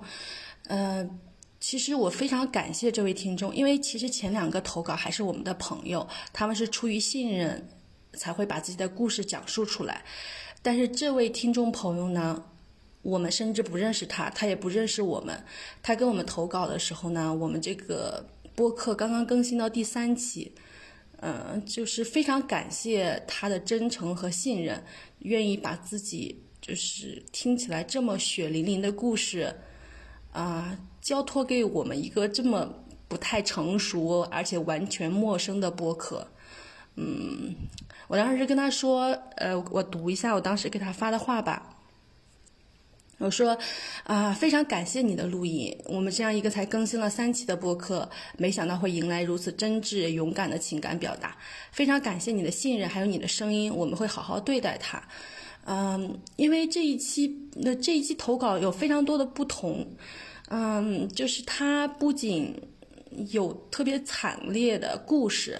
它还有非常文学的表达。呃，就是在整个故事里面，我。既看到了那不勒斯四部曲的影子，也看到了你当像鸟飞往你的山的影子。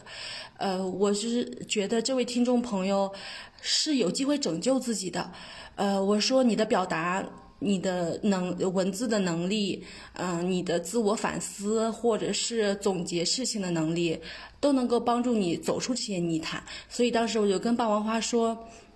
我说，我建议你，呃，跟他说一下，希望他也能够去做自己的播客，或者是写自己的小说，写自己的文学，呃，这些表达的东西有可能会有机会拯救他。我觉得是特别感动的是，他当时跟我说，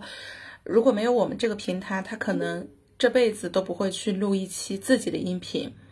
他说是放学以后推了他一把，他的自我在表达被听见当中更完善了。然后我也很呃，就是在这么让人心情比较沉重的播客之后呢，想分享一些振奋人心的。是我们这个朋友，嗯，他在鼓励下，当天行动速度非常快，就马上创建了自己的播客，而且还在播客创建过程当中推荐自己，说自己可以作为这个播客的表达者，同时也可以作为程序员，就他也愿意在小宇宙这个平台当中，呃。就是求职吗？还是什么？就我，我觉得这个姑娘真的是太棒、太优秀了。对的，呃，就是有时候我们很很不幸的被命运扔进了一个泥潭当中，嗯，我们在这团泥潭中能寻找的可能性有哪些呢？其实就是有时候时代的。原因、命运的原因，我们都会遭遇一些非常不好的处境。嗯，我能想到的可以鼓励或者是能拯救自己的办法，其实，呃，像常规的日常的办法去做心理咨询啊之类之外，我依然觉得表达和创作是一个非常好的办法。因为表达和创作的过程过程其实是自我疗愈的过程，就是你很能把自己的所有的经历。呃，梳理一遍，你能去更深的理解自己，理解别人，嗯，了解命运对自己做了什么，他人对自己做了什么，而且创作的成果是能够治愈你的，因为你会收到一些来自他人的反馈，同类的共鸣。有些时候就是创作和表达是能拯救我们的，所以我们也希望借这个播客跟大家说，呃，希望大家在遭遇到生活的不幸或者重击的时候。啊，能够撑开一只手，观察一下自己所经历的一切，对得起自己一切的经历，把这些经历通过文字、通过声音、通过表达的方式凝固下来。说到观察，就是我在收到这个听众的播客的时候呢，就觉得他是一个非常有艺术性的一个表达。这三十分钟的时间，而且在他的描述过程当中，他对于他的家庭也是观察的。细致入微，甚至是入木三分。尤其是到最后，他如此深刻的理解他的母亲，是因为他的他所遭受的和他母亲当年所遭受的可能是有类似的地方。就他深刻的看到了为什么他的家庭的人是这样子的。所以，我我觉得他好适合做一个文学家呀。就是呃，和刚刚莫布谷谈到的，就是我觉得他会，他可以越来越多的去多做一些表达和创作。就是把这些确实是很痛苦的经验，但是是不是可以通过一些途径，让它变成自身自己的一种力量？我觉得他身上有很嗯忧郁直接，但又很清晰的作家的气质在。是的，嗯，虽然翻阅这些过去对他来说，嗯、是痛苦，但可能也是一种治愈。也像莫布说的，这也是一种创造。我觉得鲜艳的艺术之花是盛开在鲜血之上的。然后，是的，如就是如嗯，如果他不介意，如果他愿意的话，嗯，我我是我是支持他把他的这些过去整理，呃，再把它创造出来的。对的。呃，其实，在创造之外呢，我也还想提供另外一个视角。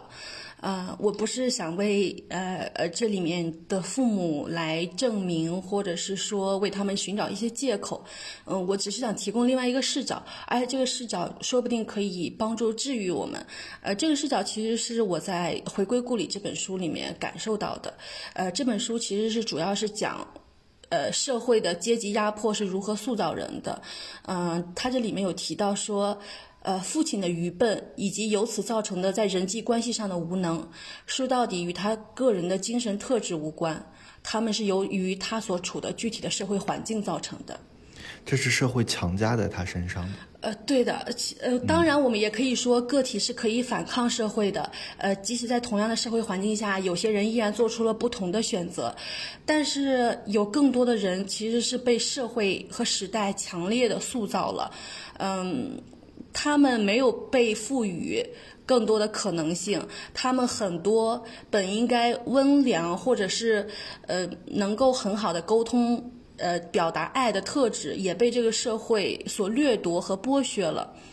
嗯，我这个事情其实并不是说不是他们的错，但是我想说，社会和承时代也承担了一定的原因。嗯，我建议大家去看一下这本书，呃，不是为了去谅解父母，而是去理解和看见父母。呃，这个里面这个女孩也提到了说，她很希望她的母亲能够开心，但是她的母亲看不看不见她。我觉得就是我们先不谈爱与自由，我觉得彼此看见是一个非常重要的事情。如果日常生活中有各种各样的喧嚣阻止了我们看见，那我们就从书里面、从学术里面、从文学里面去更深刻的看见我们的父母。嗯，与此同时，其实因为这里面其实好像父亲是一个更好一点的角色，母亲是一个更糟糕的角色。嗯、呃，我还是想呃分享一个观点：这个社会的阶级压迫中，呃，父母和就是父母两个人其实是遭受了一样的阶级压迫的，但是在同向的阶级压迫中间，女性也在承受更多甚至多倍的压迫，来自男性的父权的夫权的多重压迫。呃，所以我其实是建议我们给更多的理解给母亲，嗯，他们在这个呃时代，在这个氛围下，承受了非常多的压迫，还被呃给予了更非常多关于母职的期待。如果他有一丁点没有完成，或者是履履呃就是实现母职的责任，这个世界对他的指责是非常强势的。但是很多父亲。不用承担家庭的各种关于沟通的责任、表达爱的责任、照顾小孩的责任，大家对他们是呃很谅解的，所以很多时候呈现一个这样的模式，就是孩子长大以后和父亲好好像关系更好一些，因为父亲从小也没照顾他，长大也不干预他，但是他在小的时候是非常需要母亲的照顾的，但是长大以后呢，又非常的厌恶母亲对自己生活的干预。嗯，我希望大家能理解到这个里面关系中结构性的不平等。当然，在社会对父母施予压迫，父亲和夫权对母亲施予压迫的时候，其实这个事情上最惨烈的依然是是孩子。因为，因为社会压压迫父亲和母亲，父亲压迫母亲，母亲唯一可以压迫的就是孩子了。呃，所以，我就是因为我说我不结婚，我也不愿意生小孩，不是因为我不喜欢孩子，我是觉得这个世界上最惨的就是孩子，就是父母没有问过孩子你愿不愿意来到这个世界、啊，就把他们就把他带生出来了，然后、嗯、这个世界上还经常有一些言论是这么说的：父予父亲母亲给予了你生命，你要对他们感恩。但是我其实是想反驳一下这个观点的，就是你给予我生命的时候，并没有获得我的同意。是你想要一个孩子，并不是我想来到这个世界。这个话听起来可能非常大逆不道，但是我希望大家能理解背后的这个逻辑。嗯，然后我们感恩或者是感谢父母，或者是爱父母，我觉得最主要的原因是因为我们的父母爱我们，给予了我们非常多呃爱护、支持和鼓励，但绝对不是因为我们的父母给予了我们生命。这个话其实也是，呃，就是听起来、呃、还是非常残酷，但是我还是希望大家能就去想一想这个事情。父母不要因为给予了孩子生命，把他养大，而就是觉得自己有理由、有立场去，呃，主宰孩子的人生。然后孩子在。被控制的时候，受到父母戕害的时候，如果愿意的话，也可以去看一看这个世界、这个时代、这个社会对父母做了一些什么。就是我们需要彼此的看见。唉，太沉重了，我想说一点健康的东西。你说，调节一下气氛。嗯，就是嗯，延续你刚才说，孩子是在这个家庭环境中。食物链最底端的人，这个事情在三亚的时候，我妈妈给我道歉。啊，对的，嗯，她说，嗯，就是她呃生下我以后，然后她接受到的来自父亲的、来自我奶奶的各种压力，最终都转化成了，嗯，一个个实实在在的巴掌打在了我身上。我到现在都不知道咱们这第三位投稿者他叫什么名字，我我觉得他对我来说是一个。很亲切的陌生人，他，嗯，听完他的这个分享，我有一些话想跟他说。嗯，我觉得，嗯，他是一个，他是一个血液还在燃烧的人，他并不是一个完全没有感情，或者是一个完全没有知觉、麻木的一个状态。嗯，我我是认为他是需要亲情的，要不然他也不会如此在意。但是我并不认为他的母亲是接下来这个情感的突破口啊，他的父亲能够。带给他，呃，能够带给他他在亲情上需要的东西。我是鼓励，并且是建议他和他的父亲继续保持联系，然后也可以如他，呃，在那个投稿中畅想的，是不是可以跟父亲一起租个房子一起生活？我建议他埋葬，嗯，他母亲带给他的伤痛，也埋葬他对他母亲之后的希望。我我我认为在这个事情上，他我真的建议他就 let it go 吧。嗯，然后其次还有就是他在他呃成长的过程中，他在自己身上看到了母亲的影子。嗯，我希望他能够正向看待这件事情。我成长的过程中一直有一个怎么说呢？嗯，我一直把我的父亲当做是一个错误的范本，就是我认为我一旦在我的成长过程中发现我身上有一些特质是跟我父亲非常相似的，我就会特别强烈的迫使我去改变掉这些。我身上的有很多的特质跟我父亲是截然相反的，这是因为我，嗯，这这是我后天强烈干预的结果。我觉得我们可能因为 DNA 的原因，或者是各种原因，我们或多或少的身上会有着父母的影子。那我也不认为这是一件，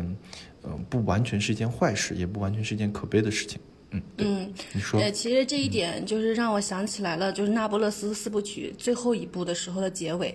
呃，就是女主人公莱农。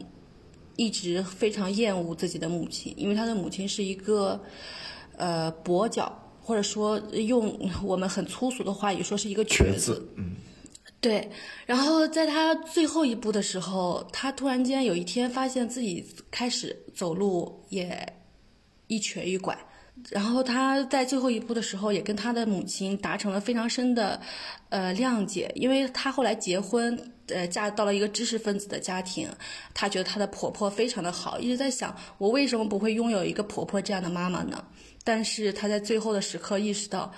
嗯，妈妈才是最爱自己的人，嗯，给予了她非常深的支持，虽然非常粗暴的对待过她，然后她最后因为自己一瘸一拐，甚至感到了高兴，她觉得母亲的印记来到了她的身上。嗯，我就希望就是上天或者命运给每一位受到家庭关系伤害的人都能有一个时间的节点，嗯，让他们能够有机会去谅解自己的父母。我不是说嗯，是因为父母的呃。种种的身份呀，或者是恩情呀，我是希望每一个受到戕害的人都能够活得轻松一些、快乐一些。如果上天能给我们谅解的机会，那上天就给了我们一块浮木，让我们从过去的泥潭中走出来。其实最后还想说一点是，就是我们这整整个节目其实一直都在聊父母对子女的控制。呃，伤害。呃，我最后其实还想聊一点，就是我们这个标题里面所说的，因为我是真爱你，所以你有真自由，不仅仅是呼唤给父母的，我也想呼唤一下作为子女的我们。就是其实很多时候不仅仅是父母在控制着我们，我们中有很多人也在控制着父母。就是对父母的人生剧本，对父父职母职的身份有非常多的要求和批判。比如说自己生了孩子，就希望母亲来给自己照顾小孩儿；自己想要结婚的时候，就许很就觉得父母给自己出首付买房子是理所当然的事情。嗯，而且你呃，我尤其是对母亲，我们有太多不合情理的要求了。呃，有时候我们甚至意识不到自己是在剥夺母亲。嗯，也是在那呃那个《回归故里》这本书里面，作者有提到一个点是这样的：我深知他对我的爱以及我们之间的不平等。他从早到晚给我烹制土豆好和牛奶，好让我可以坐在阶梯教室里听老师讲柏拉图。这个是社会不公最为具体的含义。呃，我们在成长的过程中，其实是很深的剥削了我们母亲非常多可能性的。就是这一点，我们是必须要承认的，嗯，就像平原上的娜拉的刘小样一样，就是有些女性一次一次的出走的不成功，是因为她们对孩子有爱，对孩子有怜爱，就，然后这整个社会对母职的身份也很很有要求。比如说一个父亲不照顾孩子，那简直其实没有什么；但是如果一个母亲不照顾孩子，那简直，啊，就是冒天下之大不韪吧，反正。我在这里面其实是想呼吁一下子女，我们要更深的去理解父母，尤其是母亲，嗯，尤其要给予母亲自由。呃，在一个父亲掌握话语权的时候，我们需要聆听母亲的声音，然后也最好能让他从家务里面解放出来，不要是他一直在做家务。反正我爸现在每次回来，我就我爸就在做饭，然后我爸还会抱怨两句。我说你做这些不是应该的吗？然后我爸就笑笑说，我不就是想抱怨两句吗？就是过年的期间，我也一直要求我爸来 那个打扫家里面呀、做饭呀。就是我们在日常生活中是可以扭转一些家庭话语权的关系的。呃，如果我们愿意这样做的话，其实我们的家庭氛围也会更和谐。呃，另外一个点我想说的就是，嗯，不是因为呃他付出一定会得到爱，但是一个人他付出了，他就会对这个东西有爱。所以我建议大家让。那个父亲对家庭有更多的情感付出，那他们那他就会更爱你，更爱这个家庭。如果他就是一直冷漠，你对他的身份或者情感没有诉求的话，那他也不会怎么爱这个家庭的。所以，我们对父亲的要求多一些，对母亲的要求少一些。嗯，反正这是我的一个呼吁。当然，也有很多的家庭的关系并不是这样的。呃，但是我就想说，我们扭转一下这个权力关系。嗯。啊，先说一下，就是还还是表达一下那个感受吧。因为刚刚这个姑娘一开头说的是她现在正在研究生，然后也还没有顺利毕业嘛。嗯，我觉得就是在这样的环境下遭遇到这么多情感的或者是情绪上面的波动，仍然能够读研究生，就是一个非常非常了不起的事情。然后我也希望她接下来能够。有能够顺利的研究生毕业，开启人生新的节点，未来可能还有很多很多种可能。嗯，然后就是刚刚听到的故事里，让我觉得特别有窒息感，就是这是一个不就不幸福的婚姻和家庭，对每个人来说都是牢笼和束缚。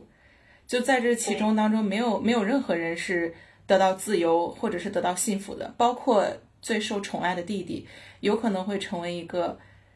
用暴力来去解决问题的人有这样的一种倾向，就是它是另外一种悲剧。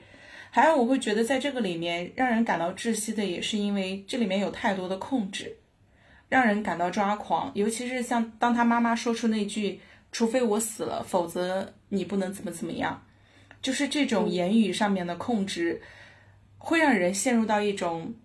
甚至是绝望的无力反抗的一种境地。我觉得这个就是言语上面的暴力给到人的这种压抑。嗯，就是好在这个这个里面呢，还有父亲是让人感觉到比较宽慰的。可是这个，呃，忍不住稍微点一下对这个父亲父亲的意见，就是父亲是和他单独在一起的时候是给他鼓励和支持的。可是当回到家庭这个环境里，他是沉默的。对，他是沉默，他是没有站出来，起码为自己的女儿说一句话，说一句公道话。所以这才会导致他有疑问：我的家到底在哪里？就是我我会希望父亲能够更勇敢的做出更多。如果说他在这个家庭里，他是这个女生很好的一个支持和嗯归属吧，我会觉得我会希望父亲就再勇敢一些，再反抗一些，不仅是为他的女儿，也是为自己。嗯，关于就是刚刚说到的那个原生家庭的部分，就我也想分享一下自己的一个成长心得。就是当我长大的时候，我会有发现我身上有父亲和母亲特质的一点。当我发现的时候，我是有点恐惧的。恐惧点是在于，我心想我的人生会就到此为止吗？还会不会有新的呃开始？我我有这种恐惧，因为我很担心这些特质会限制我的发展。虽然对爸妈不太好，后来的时候我就慢慢释然了。释然的点是《回归故里》里面的，我想起《回归故里》里面的一句话，是吧？我通过我和他们之间的差距来确定自己的成功，真的很扎心，我觉得太扎心了。但是又就是这又是我自己呃很实在的一种心心路历程。后来我我跟这个和解的点是在于，我接纳了我的父母，就是不管是从就是从方方面面，就是不管是回归故里说到的阶层，还是说他们的性格特点，因为我觉得我拥有到他们相似的特征，但我也有。独特的我的那一部分，而这些所有加在一起，会使得我接下来开启，呃，有更多想象力的生活。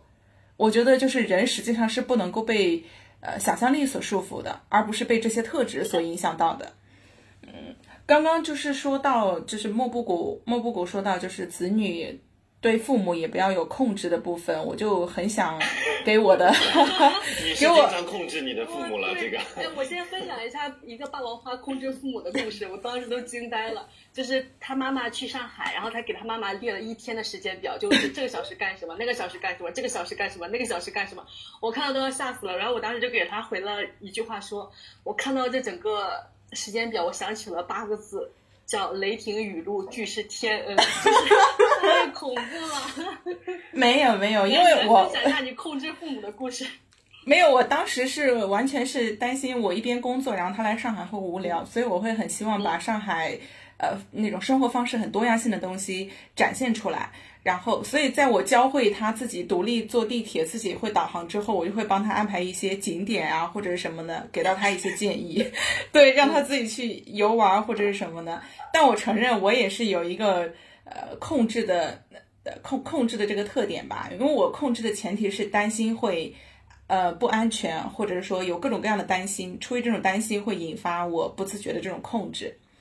呃，我我会是出于担心嘛？你让你妈妈看书，然后还让她写观后感啊？对对，让她练练字，对，让她练字，因为我想说培养一下她丰富的老年生活，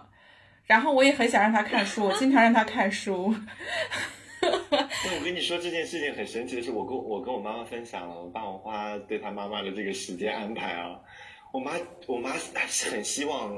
就是还比较希望我能够给她 制定一个这样的计划，让她感受一下。嗯，然后我还甚至还会，这个其实你的那个计划看起来还还蛮充实的啊？是吗？我都忘记我做什么计划了。但是反正看书我是有经常让她，而且我给她推荐书单、推荐电视剧，就是推荐一切我觉得我想推荐给到她看的东西。我要提出一个原则，就是可以营销，不要控制，这就是我人生原则之一。就是我天天虽然，但是阿姨都看了耶，我觉得，嗯，对对，就是唯一有书，因为他现在注意力没有那么集中，就是他不能够，但他很喜欢听历史书了，嗯，听书这种形式。对我接下来就说一下，就是我我对妈妈的一个喊话吧，呃，因为 因为我妈妈也确实是在。成长过程当中，尤其是我们在家庭当中付出了很多很多。呃，刚刚莫布谷说的点也会让我开始反思，就是我已经尝试着去理解、包容父母，但是我觉得做的还远远不够。尤其是如果抛除掉母职或者是各种形象的束缚的话，我觉得就是妈妈实在是做太多了。然后我给到她的喊话，第一点就是我希望她能够解放自己。就是呃，虽然我们现在都已经工作了，但是他依然会为没有给我们提供更好的生活，没有让我们走上更好的人生道路，包括现在，比如说工作上没有更顺遂，方方面面，他会感觉到自责和内疚。我会希望他减少这些内疚和自责，就是他做的已经足够了。嗯，我我希望他是从这些东西解放出来，这是我最希望他能够拥有的。第二个是我会希望他不要觉得给孩子添负担，因为我现在在上海嘛，然后有时候会很想让爸妈过来上海这边生活，嗯，他们就会很不乐意过来，就是他们会觉得是很添麻烦。尤其是我妈妈，她其实是有时间、有精力可以过来上海这边，她也会觉得麻烦。我觉得这个麻烦的点，就是跟她的这个成长经历可能是有相关性的。就是我们为什么不能够，就是勇敢的做一个麻烦别人的人呢？就打双引号，就是因为你值得，你值得别人的关心、照顾和爱，这并不是给别人添麻烦的事情。所以我会希望。我会希望他觉得，就是他不要有这种麻烦的感受，因为我是在我能够，可能只是单纯的害怕你的计划吧。啊，这是一方面，对，这是一方面，但是他是超级怕，呃，给孩子添麻烦的那一种。因为当时那个，嗯，M M 豆不是说了一句，就是他一直觉得自己不配在北京那边家人的爱嘛，然后我就跟他说，我说上天给我们每个人都给了一些礼物。你想想，富二代、官二代收到礼物更多呢。我们是有资格获取一些礼物的。我也想跟父母喊话一下，就是如果你很幸运的拥拥有了一个非常好的女儿，你可以麻烦，就也 勇敢的去麻烦她，勇敢的去，不要有任何的心理负担，这些都是上天给你的礼物。啊，对的，对的，我非常认同。嗯，然后第三点的话，我会希望他能够更爱自己，更加的开心和快乐，就是因为他的人生很多都是在为孩子、为家庭、为丈夫、为方方面面在付出，但是没有为自己，啊，所以我会希望，那他接下来的生活可不可以首先关注自己的感受，而不是要照顾家庭和责任，呃，希望他能够更加的开心和快乐，而不是以孩子是否开心快乐。和丈夫是否开心快乐为前提去构建自己的幸福感，嗯，这是我我给妈妈喊话的三点。我我补充一下，就是希望妈妈嗯不要委屈自己，不要压抑自己的情感，不要太过分的为别人考虑，也要为自己考虑。对，我觉得对他们来说都好难，但是就是还是希望解放自己吧，不要不要这么累了。嗯。嗯，我最后想分享一个故事，就是这样的。因为其实我妈妈很喜欢打牌，但是我们整个家族都对我妈妈打牌这个事情颇有异议。尤其到就是过年的时候，就我妈妈干好了一切的家务，然后做好了饭，然后我们都吃完饭了，然后我妈妈去打牌，然后我爸爸跟我弟就一直说为什么要去打牌呀，什么各种的。我对这个事情就感就非常愤怒，然后我就会狠狠的 diss 他们俩。我想说。一个母亲，一个女性，想要要获得一点快乐，一点罪都没有。就是尤其她已经在为家庭付出了这么多的时候，所以我是呼吁大家，就是给母亲、给女性一些快乐的机会，一些感受自由的机会。呃，而且在咱们家里打牌，我觉得是最最便捷的获得快乐的一种方式了吧？是的，在咱们家里配套的各种服务是。没有的，嗯，因为就很多人会老是会去指责自己妈妈打牌这个事情，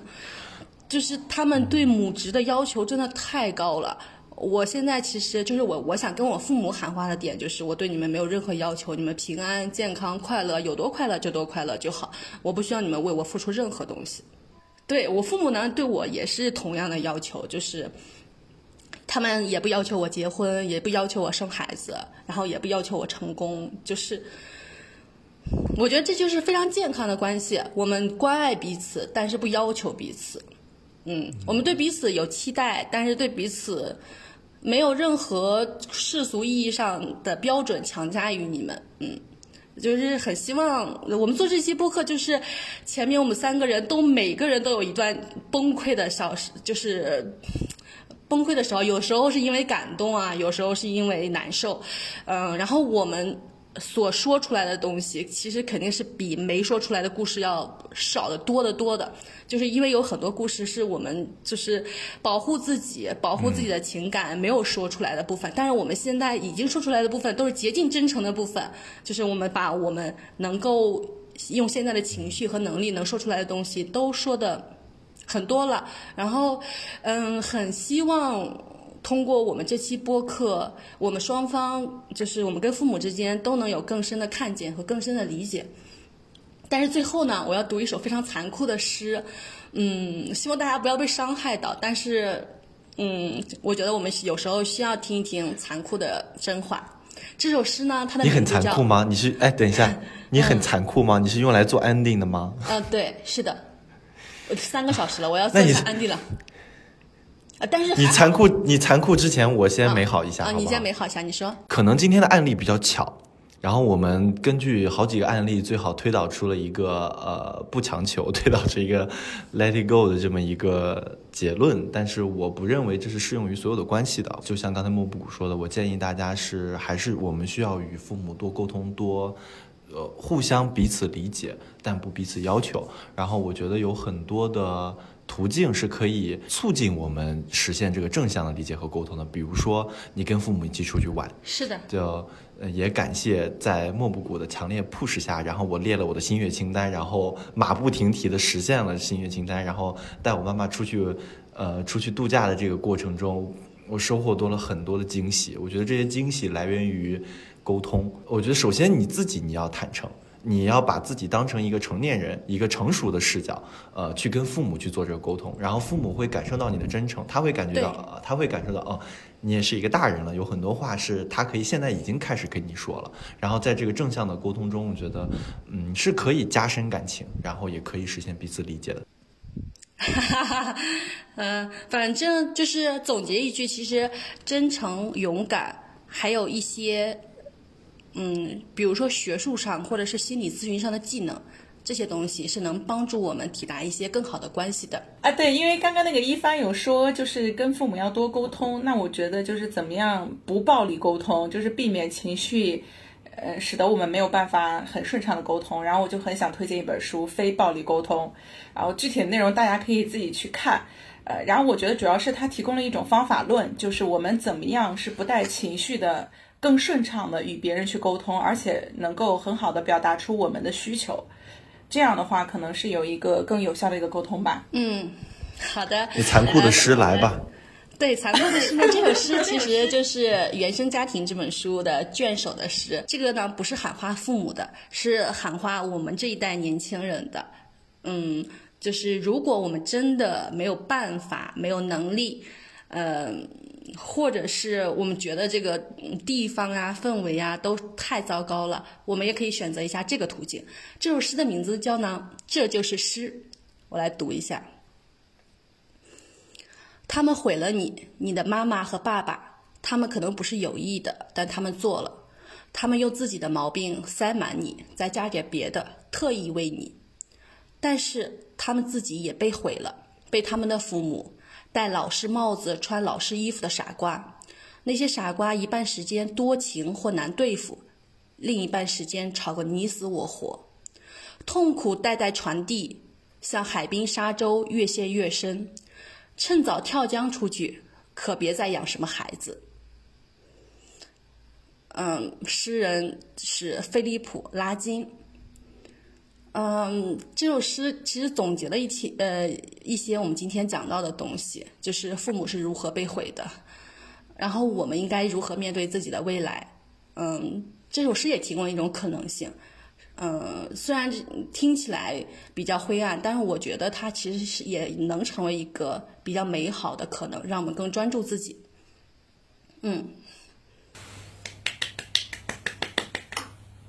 好的，最后这首放一首歌吧，就是我从 新疆录什么歌。你是不是为了不要我们这个片尾曲，就强行的要把你们的呼麦给加进去？对，我觉得这首呃，其实那个呼麦放下一个也可以，因为它的主它的